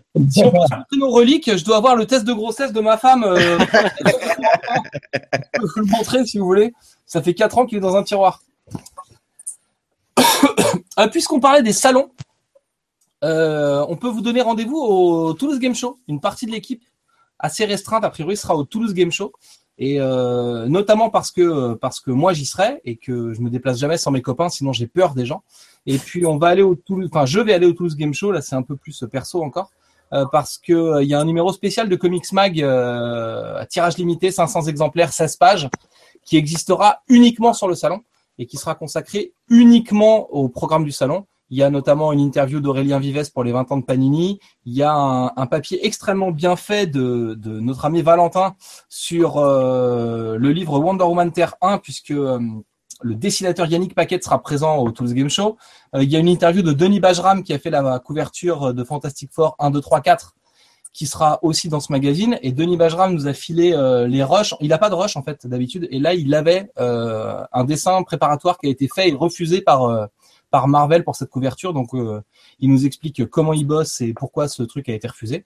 Et donc, euh, voilà, pour la sortie de ce numéro qui sera dispo uniquement au TGS, eh ben, on sera euh, en partie au TGS, au Toulouse Game Show. Donc, c'est le 2 et 3 décembre. Et évidemment, vous l'aurez deviné, c'est à Toulouse. Formidable. à Rennes. Esprit de cohésion et esprit d'équipe. Et concernant 2018, eh ben, on sait pas du tout ce qu'on fait. On sait pas si on va, euh, on sait pas où on va. On sait pas si on fait le Comic Con, on sait pas si on fait le Lille Comic Fest, on sait pas si on fait le Bordeaux Geek Festival, on sait pas si on fait euh, Wasabi comme on fait il y a deux ans, si on fait Imagine Art Expo, si on fait euh, Quai des Bulles, si on fait qu'est-ce qu'il y a comme salon, euh, aidez-moi les amis. Euh, voilà, on sait pas. On sait pas trop ce qu'on fait, ni le Spring Break, ni le TGS. Ouais, ce qu'on doit pouvoir vous dire, même si c'est très très en avance, c'est- c'est que on sera sur le la deuxième édition du Comic Con, donc c'est à Lyon en septembre. Donc en septembre 2018, à moins que d'ici là je me sois, comme je me fâche avec tout le monde, à moins que je me sois fâché avec les organisateurs, ça peut arriver, mais on devrait être au, au Comic Con de Lyon donc en septembre 2018 et euh, et jusqu'à présent, euh, c'est à peu près tout ce qu'on pourra vous dire sur nos présences en festival en tant que collectif. Évidemment, Chris étant invité partout, vous le retrouverez peut-être dans plein d'endroits. euh, Non, très je, je ne suis invité nulle part à ma connaissance. Et je- en fait, euh, je, je ne suis invité nulle part à ma connaissance hein, à venir. hein. J'ai pas de.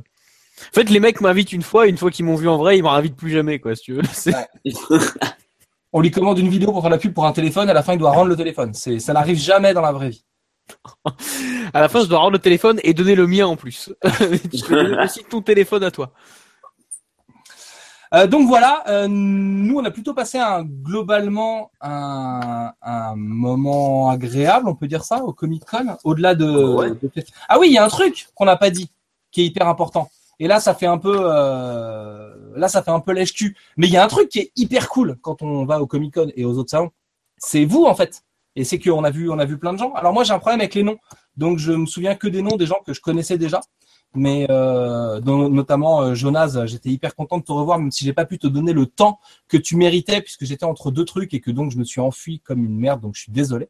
Euh, mais il y a plein de gens euh, qu'on croise euh, qui nous parlent des trucs qu'ils ont aimés. Moi, on m'a beaucoup parlé du top des comics. Et on, donc le podcast qu'on a fait avec Mister Yanda, avec Rétrophile et avec un invité mystère à chaque fois. Euh, donc, euh, donc ça c'est cool.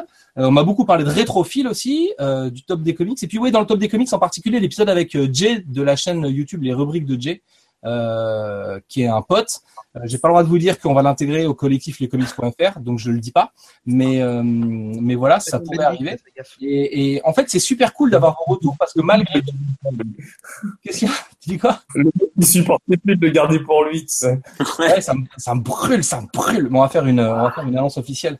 Mais, euh, mais oui, oui, on, c'est, c'est hyper cool d'aller en salon et de vous voir et, euh, et de, de, bah, de, de sentir qu'il y a des gens que ce qu'on fait euh, intéresse, enfin, ce genre de truc. Et, et voilà, franchement, c'est, c'est, c'est pas de la flagornerie, mais il y a quand même un moment où euh, tous ces petits trucs, euh, c'est rien que des vidéos qu'on fabrique avec des bouts de ficelle dans notre chambre. Et euh, si ça a pu intéresser des gens, euh, franchement, c'est hyper cool et c'est le moteur pour lequel on fait parce que parce que c'est pas pour la YouTube monnaie, tu vois, on prend pas de on prend pas de rond, euh, on vit des moments sympas, on a l'occasion de rencontrer des artistes et puis on a aussi l'occasion de partager avec euh, avec des fans et avec des lecteurs de comics, et avec des gens qui aiment vraiment ça. Et peut-être que la particularité qu'on peut avoir, Ça, c'est vraiment cool de pouvoir échanger vraiment avec des gens, en plus, qui avaient compris le, euh, l'essence du collectif, euh, qui était de donner son avis en tant que fan sur les comics et pas comme certaines chaînes de dire voilà il faut que vous commenciez par ça il faut que vous fassiez ça c'est comme ça que ça se passe ou quoi que ce soit pas du tout donneur de leçons quoi plus ça, que donner son vraiment avis, on est là pour partager nos avis, puisque c'est ce que tu dis, on n'est pas donneur de leçons et on est juste des lecteurs comme les autres qui avons pris le temps de bricoler des vidéos, d'écrire des reviews et ce genre de choses, mais on, on, on est dans la même position qu'un lecteur, euh, qu'un lecteur classique, que, que toi et moi, on est exactement voilà. Et c'est quelque chose qui visiblement vous avez bien capté et ça fait bien plaisir qu'on puisse être euh, sur la même longueur d'onde pour ça. Et, euh, et les moments d'échange, alors euh, des fois c'est un peu gênant, tu vois, tu dis bon ils sont en train de papoter, est-ce que je peux y aller et tout. euh. Et au contraire c'est hyper cool quoi. Et c'est euh, euh, c'est un vrai moment sympa et de se dire que tout ce qu'on fabrique et tout ce qu'on bricole sert aussi à quelque chose. Et c'est nous on adore rencontrer nos fans. Voilà. Fan c'est pas le bon mot, mais on adore rencontrer les gens qui nous suivent quoi. Il y a pas de Euh, à, euh, à Quai aussi, euh, d'ailleurs, euh, il y a, il y a quelqu'un qui m'a qui m'a reconnu et qui m'a parlé de, de Phil, euh, qui était de sa génération et qui voilà. euh, non, mais rétrophile, c'est juste les héros Rétrophile. du collectif quoi. Tout le monde nous parle de rétrophile, c'est incroyable. Et dire qu'il va bientôt mourir. bah, Alors, on a Avant nous, en parlait on pouvait pas le dire avant nous. Si c'est un super héros, euh, il va revenir après, c'est pas grave. Sache qu'en plus, c'est un Ouais. super-héros Marvel. Oh oui, bah alors c'est bon. Alors, on est tranquille. Oui. On est tranquille. Euh, messieurs, j'ai fait le tour de tout ce que j'avais euh, à papoter avec vous. Si vous avez des questions sur le chat, c'est le moment de les balancer parce qu'on va du coup euh, probablement bientôt se séparer, à moins que mes Mhm. acolytes aient un sujet express à, à sortir de leur chapeau pour prolonger le, notre échange de ce soir. Mais, mais sinon, on va, on Moi, va je voulais- être... je voulais, euh, moi, j'ai, moi, moi, chef, moi. Ouais, je vous en prie, mon petit J'ai juste un, un sujet parce que du coup c'est revenu aussi un peu dans le chat. Euh, excuse-moi, il y a mon chat qui fait des acrobaties pendant ce temps-là, mais ça va bien se passer. la soirée déjà. Euh, et du coup, euh, en fait, euh, il y, a, il y a des gens qui ont euh, qui ont soulevé le question, la question du prix. Et euh, c'est un truc d'ailleurs qu'on- il y a un article du Figaro qui a, tourné et qu'on a lu euh, où le, en fait, le- les mecs disent ouais, en gros c'est une usine Afrique, etc. Euh, effectivement, le, le Comic Con ça coûte un prix, ça on est d'accord, parce que d'office t'as du déplacement, t'as ton hôtel, t'as ton entrée, même si tu viens qu'une journée, admettons que t'aies pas d'hôtel, mais Mais faut pas oublier que c'est comme n'importe quelle passion, ça va générer des frais en fait. Donc euh, euh c'est un peu euh, c'est le, le, comparatif que j'ai pris sur Twitter. Euh, ils vont dire oh là là les mecs viennent, ils dépassent, ils dépensent 700 euros dans, leur week-end. Mais je pense qu'un couple qui va au salon du mariage, eh ben il va dépenser beaucoup plus que 700 euros. La différence c'est que toi tu vas pas divorcer de tes pop le week-end d'après. Tu vois, c'est le seul, le seul écart dans l'histoire. Donc voilà, il y a, je pense que bien sûr ça a un coût. Mais après, euh, c'est une fois par an et t'es pas non plus obligé d'aller claquer euh, ta paye. Enfin, tu peux aussi y aller, être raisonnable. Tu peux y aller en tant que simple, simple visiteur et, euh, et, repartir. Ça veut pas dire non plus ne rien acheter, mais tu peux acheter deux trois bouquins, une figurine et, et tu vas pas claquer 700 balles non plus, quoi. Donc, je voilà, il y, avait, je sais pas après ce que vous vous en pensez. Je suis assez curieux d'ailleurs d'avoir même l'avis des gens sur le, chat un peu par rapport au, coût que ça a de, faire ce genre de convention. Mais ouais, j'ai l'impression qu'on rapporte toujours tout à, l'argent et pour le coup, même si on sait que derrière, évidemment, c'est une usine Afrique, euh, c'est quand même euh, voilà, c'est pas que ça, c'est aussi euh, l'échange et tu vois, tu vas voir un artiste et d'accord, tu vas acheter un bouquin, mais tu vas aussi voir le mec, tu vas discuter avec lui, tu as une dédicace, etc. Il n'y a pas que l'aspect de lui lâcher du pognon et de repartir avec un livre, tu vois. Il y a aussi le fait si les gens sont pas sont pas capables aussi de se restreindre de se limiter enfin euh, oui complètement c'est ça je pense qu'après c'est pas parce que tu vas là-bas que t'es obligé d'acheter non plus tous les bouquins que t'as pas acheté depuis trois ans tu vois. T'es obligé de repartir avec une pile de livres d'un mètre quoi enfin, il y en a certains qu'on voyait sur sur Twitter ou quoi que ce soit ou ou qui essayaient de choper tous les porte les porte clés gratuits ou ou, euh, ou oui, alors ça, ça m'a choqué. D'ailleurs, c'est un truc, euh, on en a pas, j'en ai vite fait parler en privé. C'est n'importe quoi. Voilà. Ou même ceux qui, avec leur loot, ils sont là, bah voilà, je me suis acheté 10 pop. Ouais, bah, mec, c'est bien. Enfin, mais, mais bon, enfin, moi, je trouve ça plus triste qu'autre chose, quoi. Enfin, après, c'est mon avis. Bah après, le, mec achète des pops, c'est son problème. Mais euh, le, coup des porte-clés, ça m'a choqué. En fait, il y avait des sacs qui étaient distribués gratos. Et avec, c'est pas des porte-clés, c'est des pins, en fait. Des pins. Ah, Revenus en 1980. Enfin, n'importe quoi. Et avec les sacs, il y avait des pins. Il y a des mecs donc qui ont euh, qui ont fouillé dans les sacs, mais qui étaient à plat ventre. Hein. Moi, euh, moi j'ai été récupérer un sac parce que j'avais besoin d'un sac, mais je voulais un sac, c'est tout. Et les mecs étaient à plat ventre dans les sacs. Et donc le gars est content de te faire voir qu'il a 5 euh, pins Flash, 6 pins Batman, 3 pins Wonder Woman. C'était pour des pins? Ouais, voilà. Et, moi, et donc ça, les, les mecs vont les. C'est ça, c'est des pins? Ah, pas tout 30 pins, mais ça veut dire que le mec s'est fait chier à ouvrir 30 sacs dans les malles qu'ils avaient et remettre les sacs et prendre chaque pins. Enfin, c'est ouf quand même. Non mais le plus le plus choquant à la sortie, c'est qu'en plus ces mecs-là, peut-être certains en tout cas, je, pas, je dis pas tous, mais vont aller revendre ça sur eBay et donc si tu vas voir les pins sont déjà qui sont à revendre 10 euh, euros pièce. Donc les mecs revendent les pins 10 euros. Euh, bah tu vois, quel est l'intérêt d'avoir 6 euh, fois euh, Bah effectivement, le, but c'est d'aller gagner des sous. Mais ça, je trouve ça un petit peu franchement honteux. Et je veux dire, ce qui est ce qui me fait rire, c'est que c'est les mêmes mecs qui vont dire ah bah dis donc ça coûte cher. Bah ouais, enfin bon, en même temps, quand les gens arrêteront d'avoir des comportements cons comme toi, peut-être que ce sera plus simple aussi pour tout le monde. Bref, voilà. je pense qu'il faudrait arrêter ce genre de phénomène. Mais en plus, c'est très con des sacs avec des pins au fond parce que quand tu mets ton livre avec le pins, t'abîmes le livre dans le sac. mais oui. Bah, bah alors? Et eh bien même quand tu un pin, tu abîmes tes vêtements d'ailleurs. Tu fais un trou. Au-delà de ça, si on parle, si on parle de l'argent, on a quand même, euh, alors malgré tout, euh, oui, acheter des BD, beaucoup, ça coûte de la thune. Et il y a, euh, s'il y a 50 titres en librairie qui sortent par mois, euh, ne serait-ce que 50 par 15, ah, t'es à 750 balles et donc oui, ça coûte de l'argent. Mais à côté de ça, on a quand même on est quand même dans un milieu qui est hyper protégé sur les comics. D'abord parce que le prix du livre en France est encadré, que c'est la loi et donc que le prix du livre est fixé par l'éditeur et que ton livre coûte le même prix chez ton libraire, au Leclerc, à la Fnac, sur Amazon, tout ça. C'est pour ça qu'à mon avis, il vaut mieux acheter chez les libraires dans vos centres-villes, mais vous faites ce que vous voulez. Et donc, ça sécurise quand même un peu le, prix des livres. Et à côté de ça, on a des artistes qui sont des stars pour nous, mais qui sont pas des stars pour le monde entier.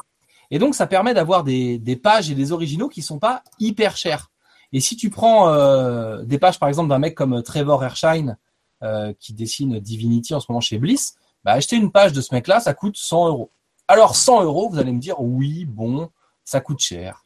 Bah oui, 100 euros, euh, ça coûte cher. Mais tu as une page originale qui était publiée dans un truc. Et combien ça coûte d'avoir une page dans un truc qui est publié euh, euh, chez Dargo, chez Casterman, enfin chez un éditeur franco-belge Et combien ça coûte de choper des pages de mangaka ou des trucs comme ça Et aujourd'hui, 100 euros, en gros, c'est le prix d'une commission d'un artiste indé. Tu vas demander un dessin à un artiste indé, il va te facturer ça 100 euros. Les artistes de comics, eux, ils vendent des pages que tu peux trouver dans tes BD et tu as des prix d'entrée pour des mecs qui sont signés et qui ont une certaine euh, stature, qui sont à 100, 150 euros.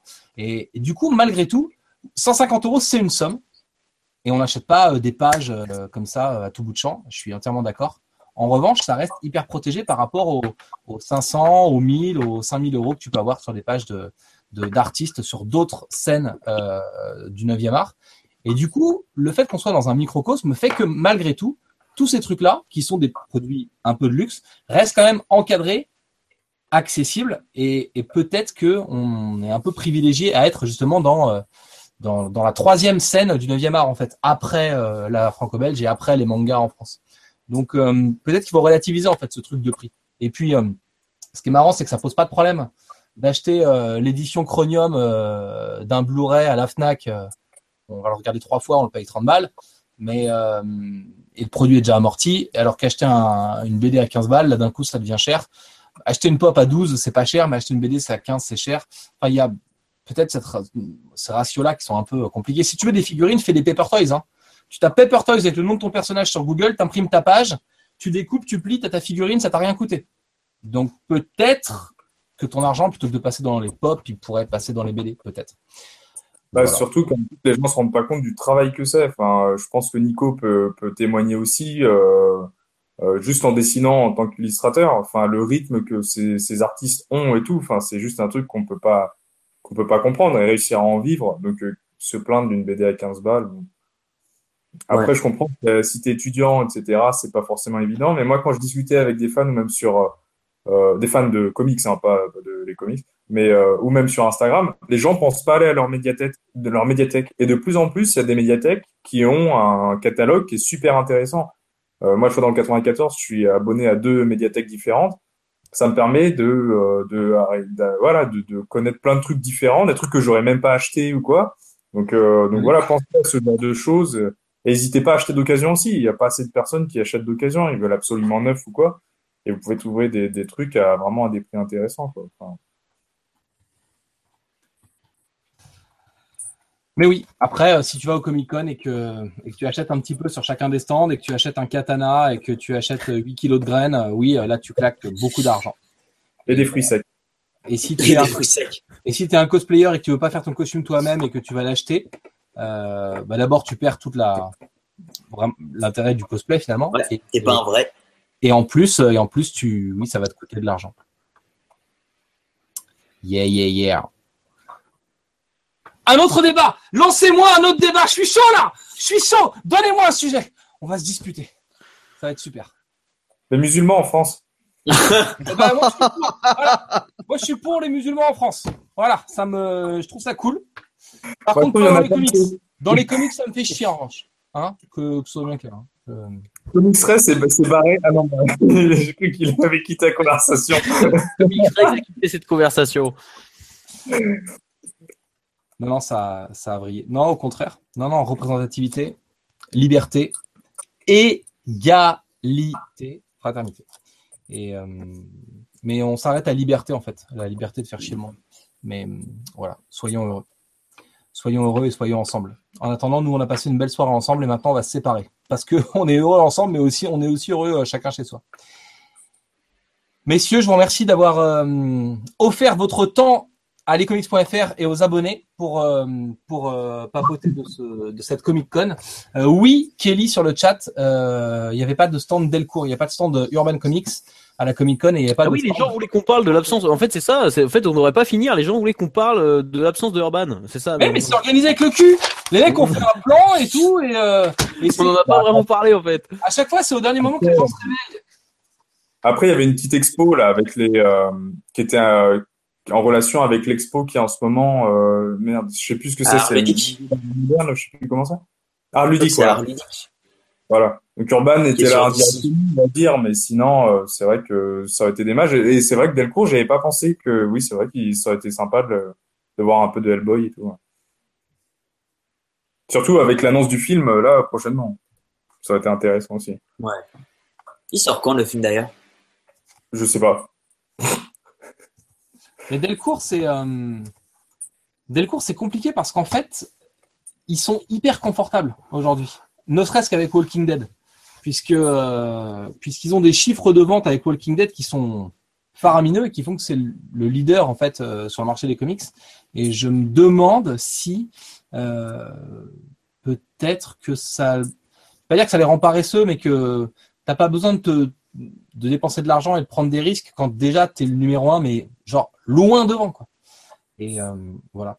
Moi, je suis un peu inquiet pour le catalogue Delcourt en réalité, parce que je trouve qu'il y avait plein de titres qui tenaient la route et que, et que c'est les titres qui sont en train de, de se terminer. C'est-à-dire que dans le catalogue Delcourt, moi j'adorais Tony Chu, c'est fini.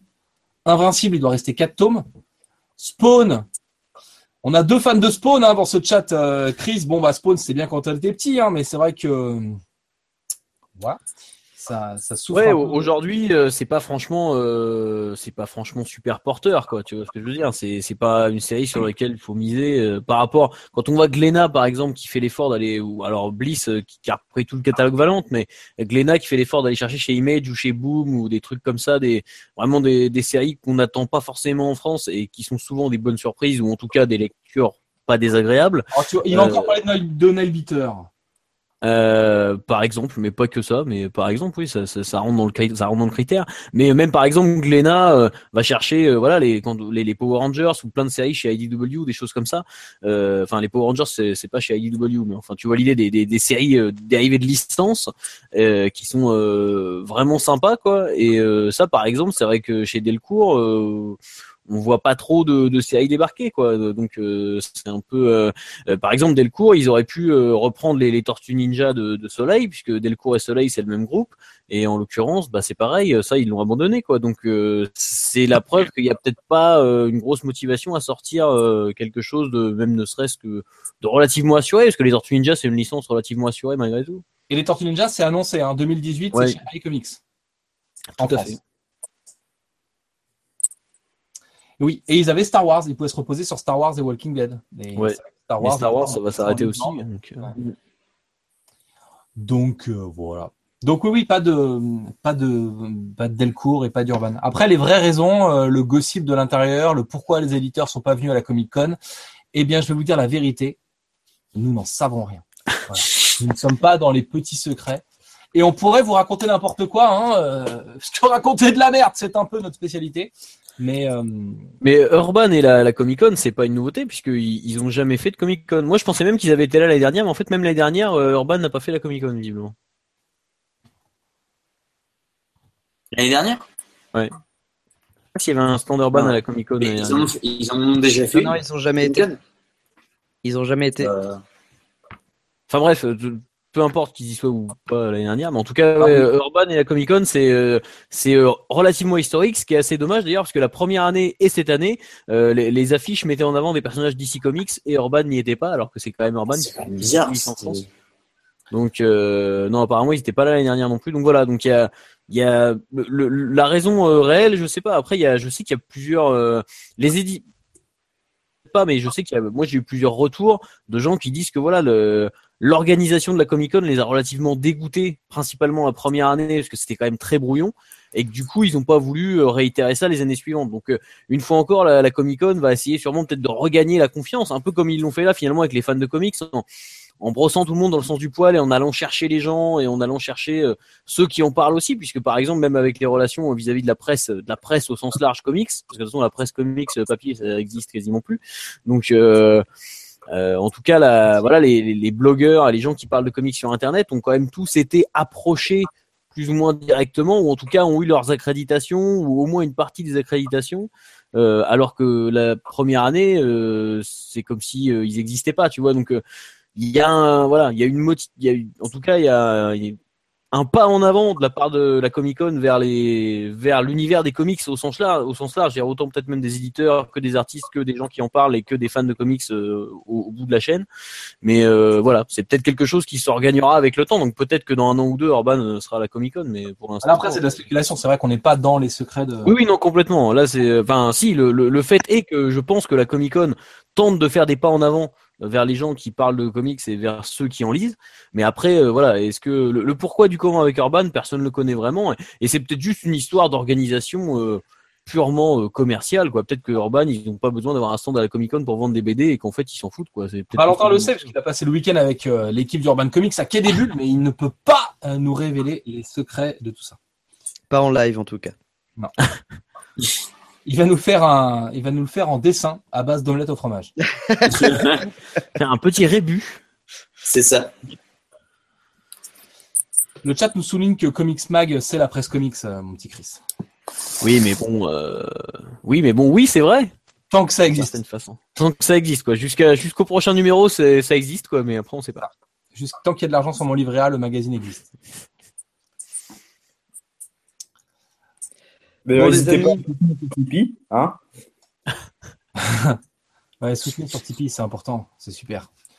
Non, mais après, déjà, prenez-le. Si on parle de Comics Mag, euh, euh, prenez-le, faites-le, faites-le connaître, euh, donnez-le et faites lire à des gens Partagez-le. comics. euh, Comme les Partagez-le. Kinder. C'est un truc gratuit, donc quand vous allez chez votre libraire, vous en prenez deux et vous en filez un à un ami. L'idée, c'est de faire découvrir, euh, de faire découvrir les comics, vraiment. Et il y a effectivement des épisodes de Foxboy dedans. Il y a deux pages inédites de Foxboy, et c'est pas un sampler sur les deux pages, c'est une aventure entière inédite. Et il y a une BD humoristique du garde républicain faite par Morisset qui avait fait les Comics Patrol.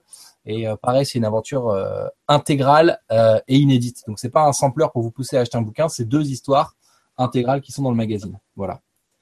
Je place ma pub, hein. Ça c'est classe. c'est sympa. Euh, demain, c'est Movember, les copains.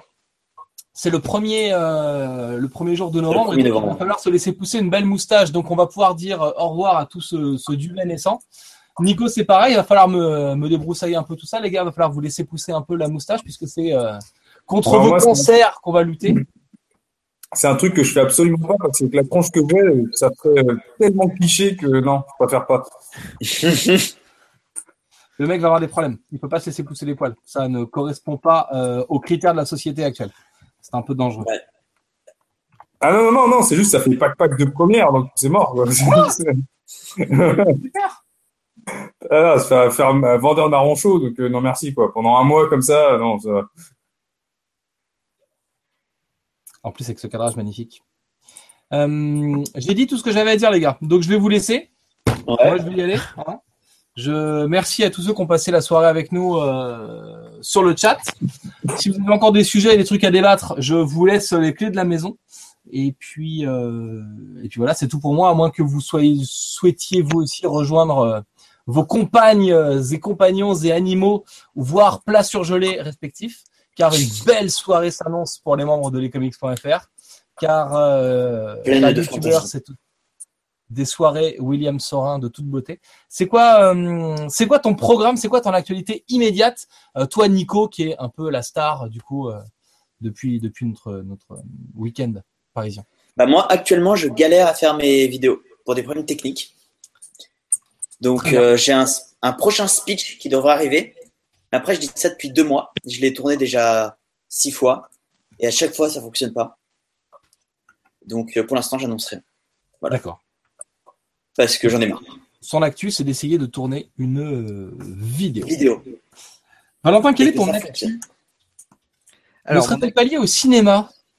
Euh, si, absolument, euh, et de plusieurs manières. Euh, là, je suis, et c'est, exactement ce que je vais faire après avoir quitté ce, live, c'est me remettre, euh, euh, et je le ferai jusqu'au bout de ma vie, euh, sur le, prochain Cinéma Shop qui devrait sortir la semaine prochaine, non, qui devrait être prêt la semaine prochaine, donc pour les tipeurs, et qui se devrait sortir donc dans deux semaines. Et à côté de ça, je travaille sur l'organisation du cours roulette qui est un festival euh, de court-métrage et un concours de court-métrage qui aura lieu fin novembre à Rennes, mais vous pouvez participer de partout en France et dans le monde. Euh, c'est c'est pas du tout euh, réservé aux, aux Rennais. Et donc l'idée c'est euh, vous avez une semaine pour faire un court-métrage euh, et inclure quatre thèmes, euh, quatre éléments dans ce court métrage. Donc un lieu, un personnage, euh, une réplique et puis euh, et une invention, je crois aussi il y aura cette année. Euh, voilà, je place cette petite pub là puisque euh, puisque je suis là-dessus en ce moment et que ça me prend aussi du temps. Donc euh, Il y a un lien, il y a un truc, on peut avoir des infos en ligne?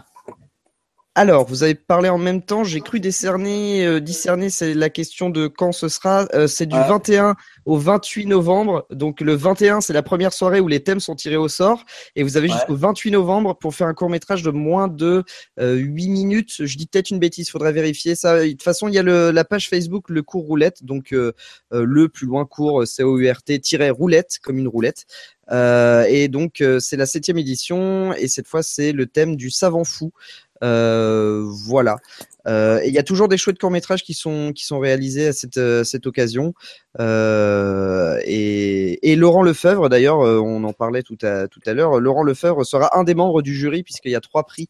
Euh, le prix euh, du Laurent Lefebvre, qui est le, le dessinateur scénariste de Foxboy. de Foxboy absolument, euh, qui est et qui a travaillé un petit peu aussi dans le domaine du court métrage, qui a fait plusieurs storyboards et plusieurs comment ça s'appelle concept art et et autres. Il a occupé d'autres postes aussi dans cer- dans certains petits courts métrages et donc voilà, donc oui, il y aura le prix du jury, le prix du public et le prix de la création originale pour euh, euh, ceux qui ont écrit un scénario sympa mais qui n'ont pas eu la chance de gagner euh, un des deux autres prix.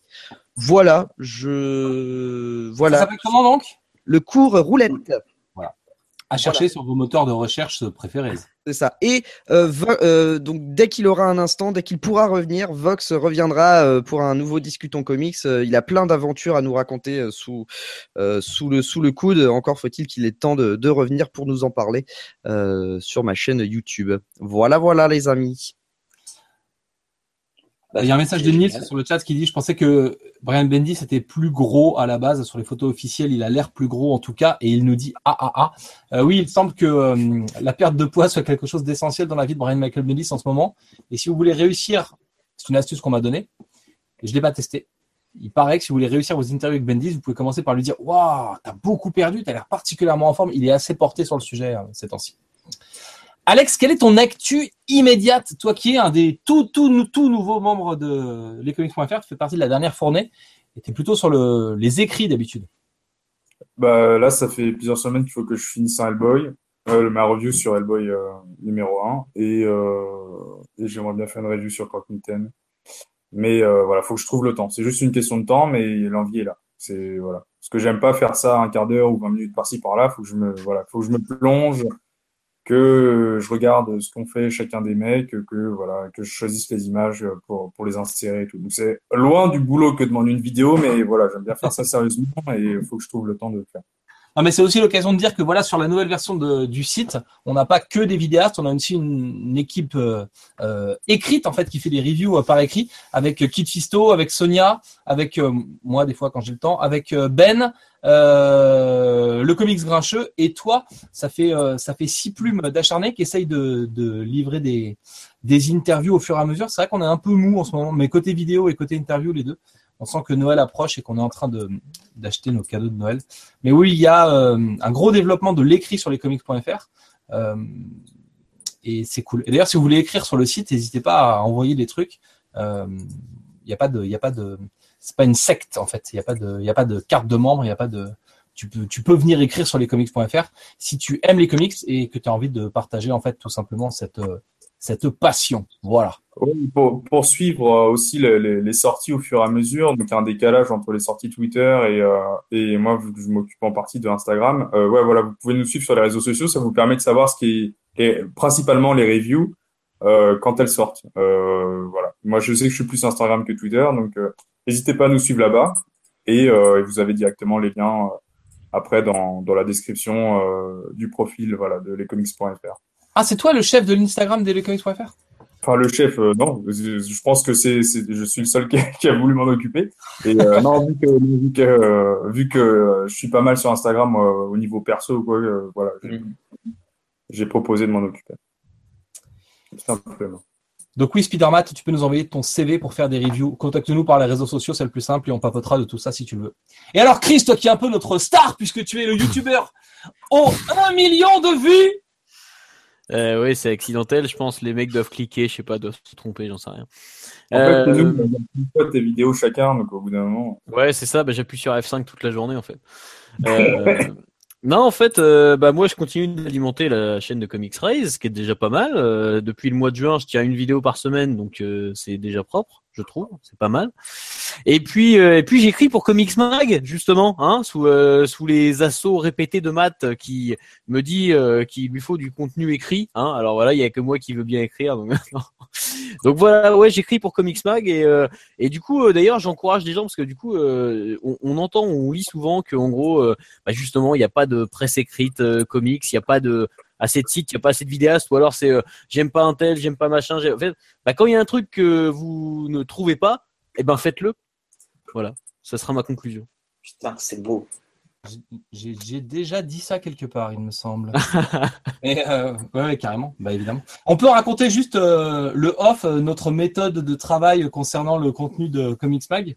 En fait, j'arrive et je dis à Chris, tiens, j'ai dit, ce serait bien que j'ai besoin de ça comme article. Alors il me dit, bah écoute Coco, t'es gentil, mais j'ai pas le temps. Et en fait, j'ai choisi mes sujets. et J'ai un égout, j'ai un égout à, te- à déboucher. Merci. Et je, et je sais que c'est un, un- un sujet qui va lui parler. Et donc je dis, oh non, non, mais je pensais que, euh, que par exemple, euh, bon, bah, thème, euh, le badge, par exemple. Et je dis, oh non, mais je pensais qu'écrire sur le badge, c'était quelque chose qui te plairait. Donc, euh, non, non, mais je pu me tromper, il n'y a pas de problème. Non, mais je voulais pas te déranger, hein. En plus, c'est pendant deux mois. Donc, euh, mais si t'as pas le temps, t'as pas le temps, je comprends, après tout. euh. Et voilà. du coup, et euh, du coup, il trouve ça se sent obligé de le faire et- il finit par le faire. Et c'est une méthode à fait honteuse. Mais, euh, Exactement. Mais euh, ce- cela étant, j'en profite pour remercier publiquement Matt de m'offrir la chance parce que moi, tu vois, depuis tout gamin, je lis justement, tu disais Thierry Mornay ou Xavier Fournier, je lis des mecs comme ça, tu vois.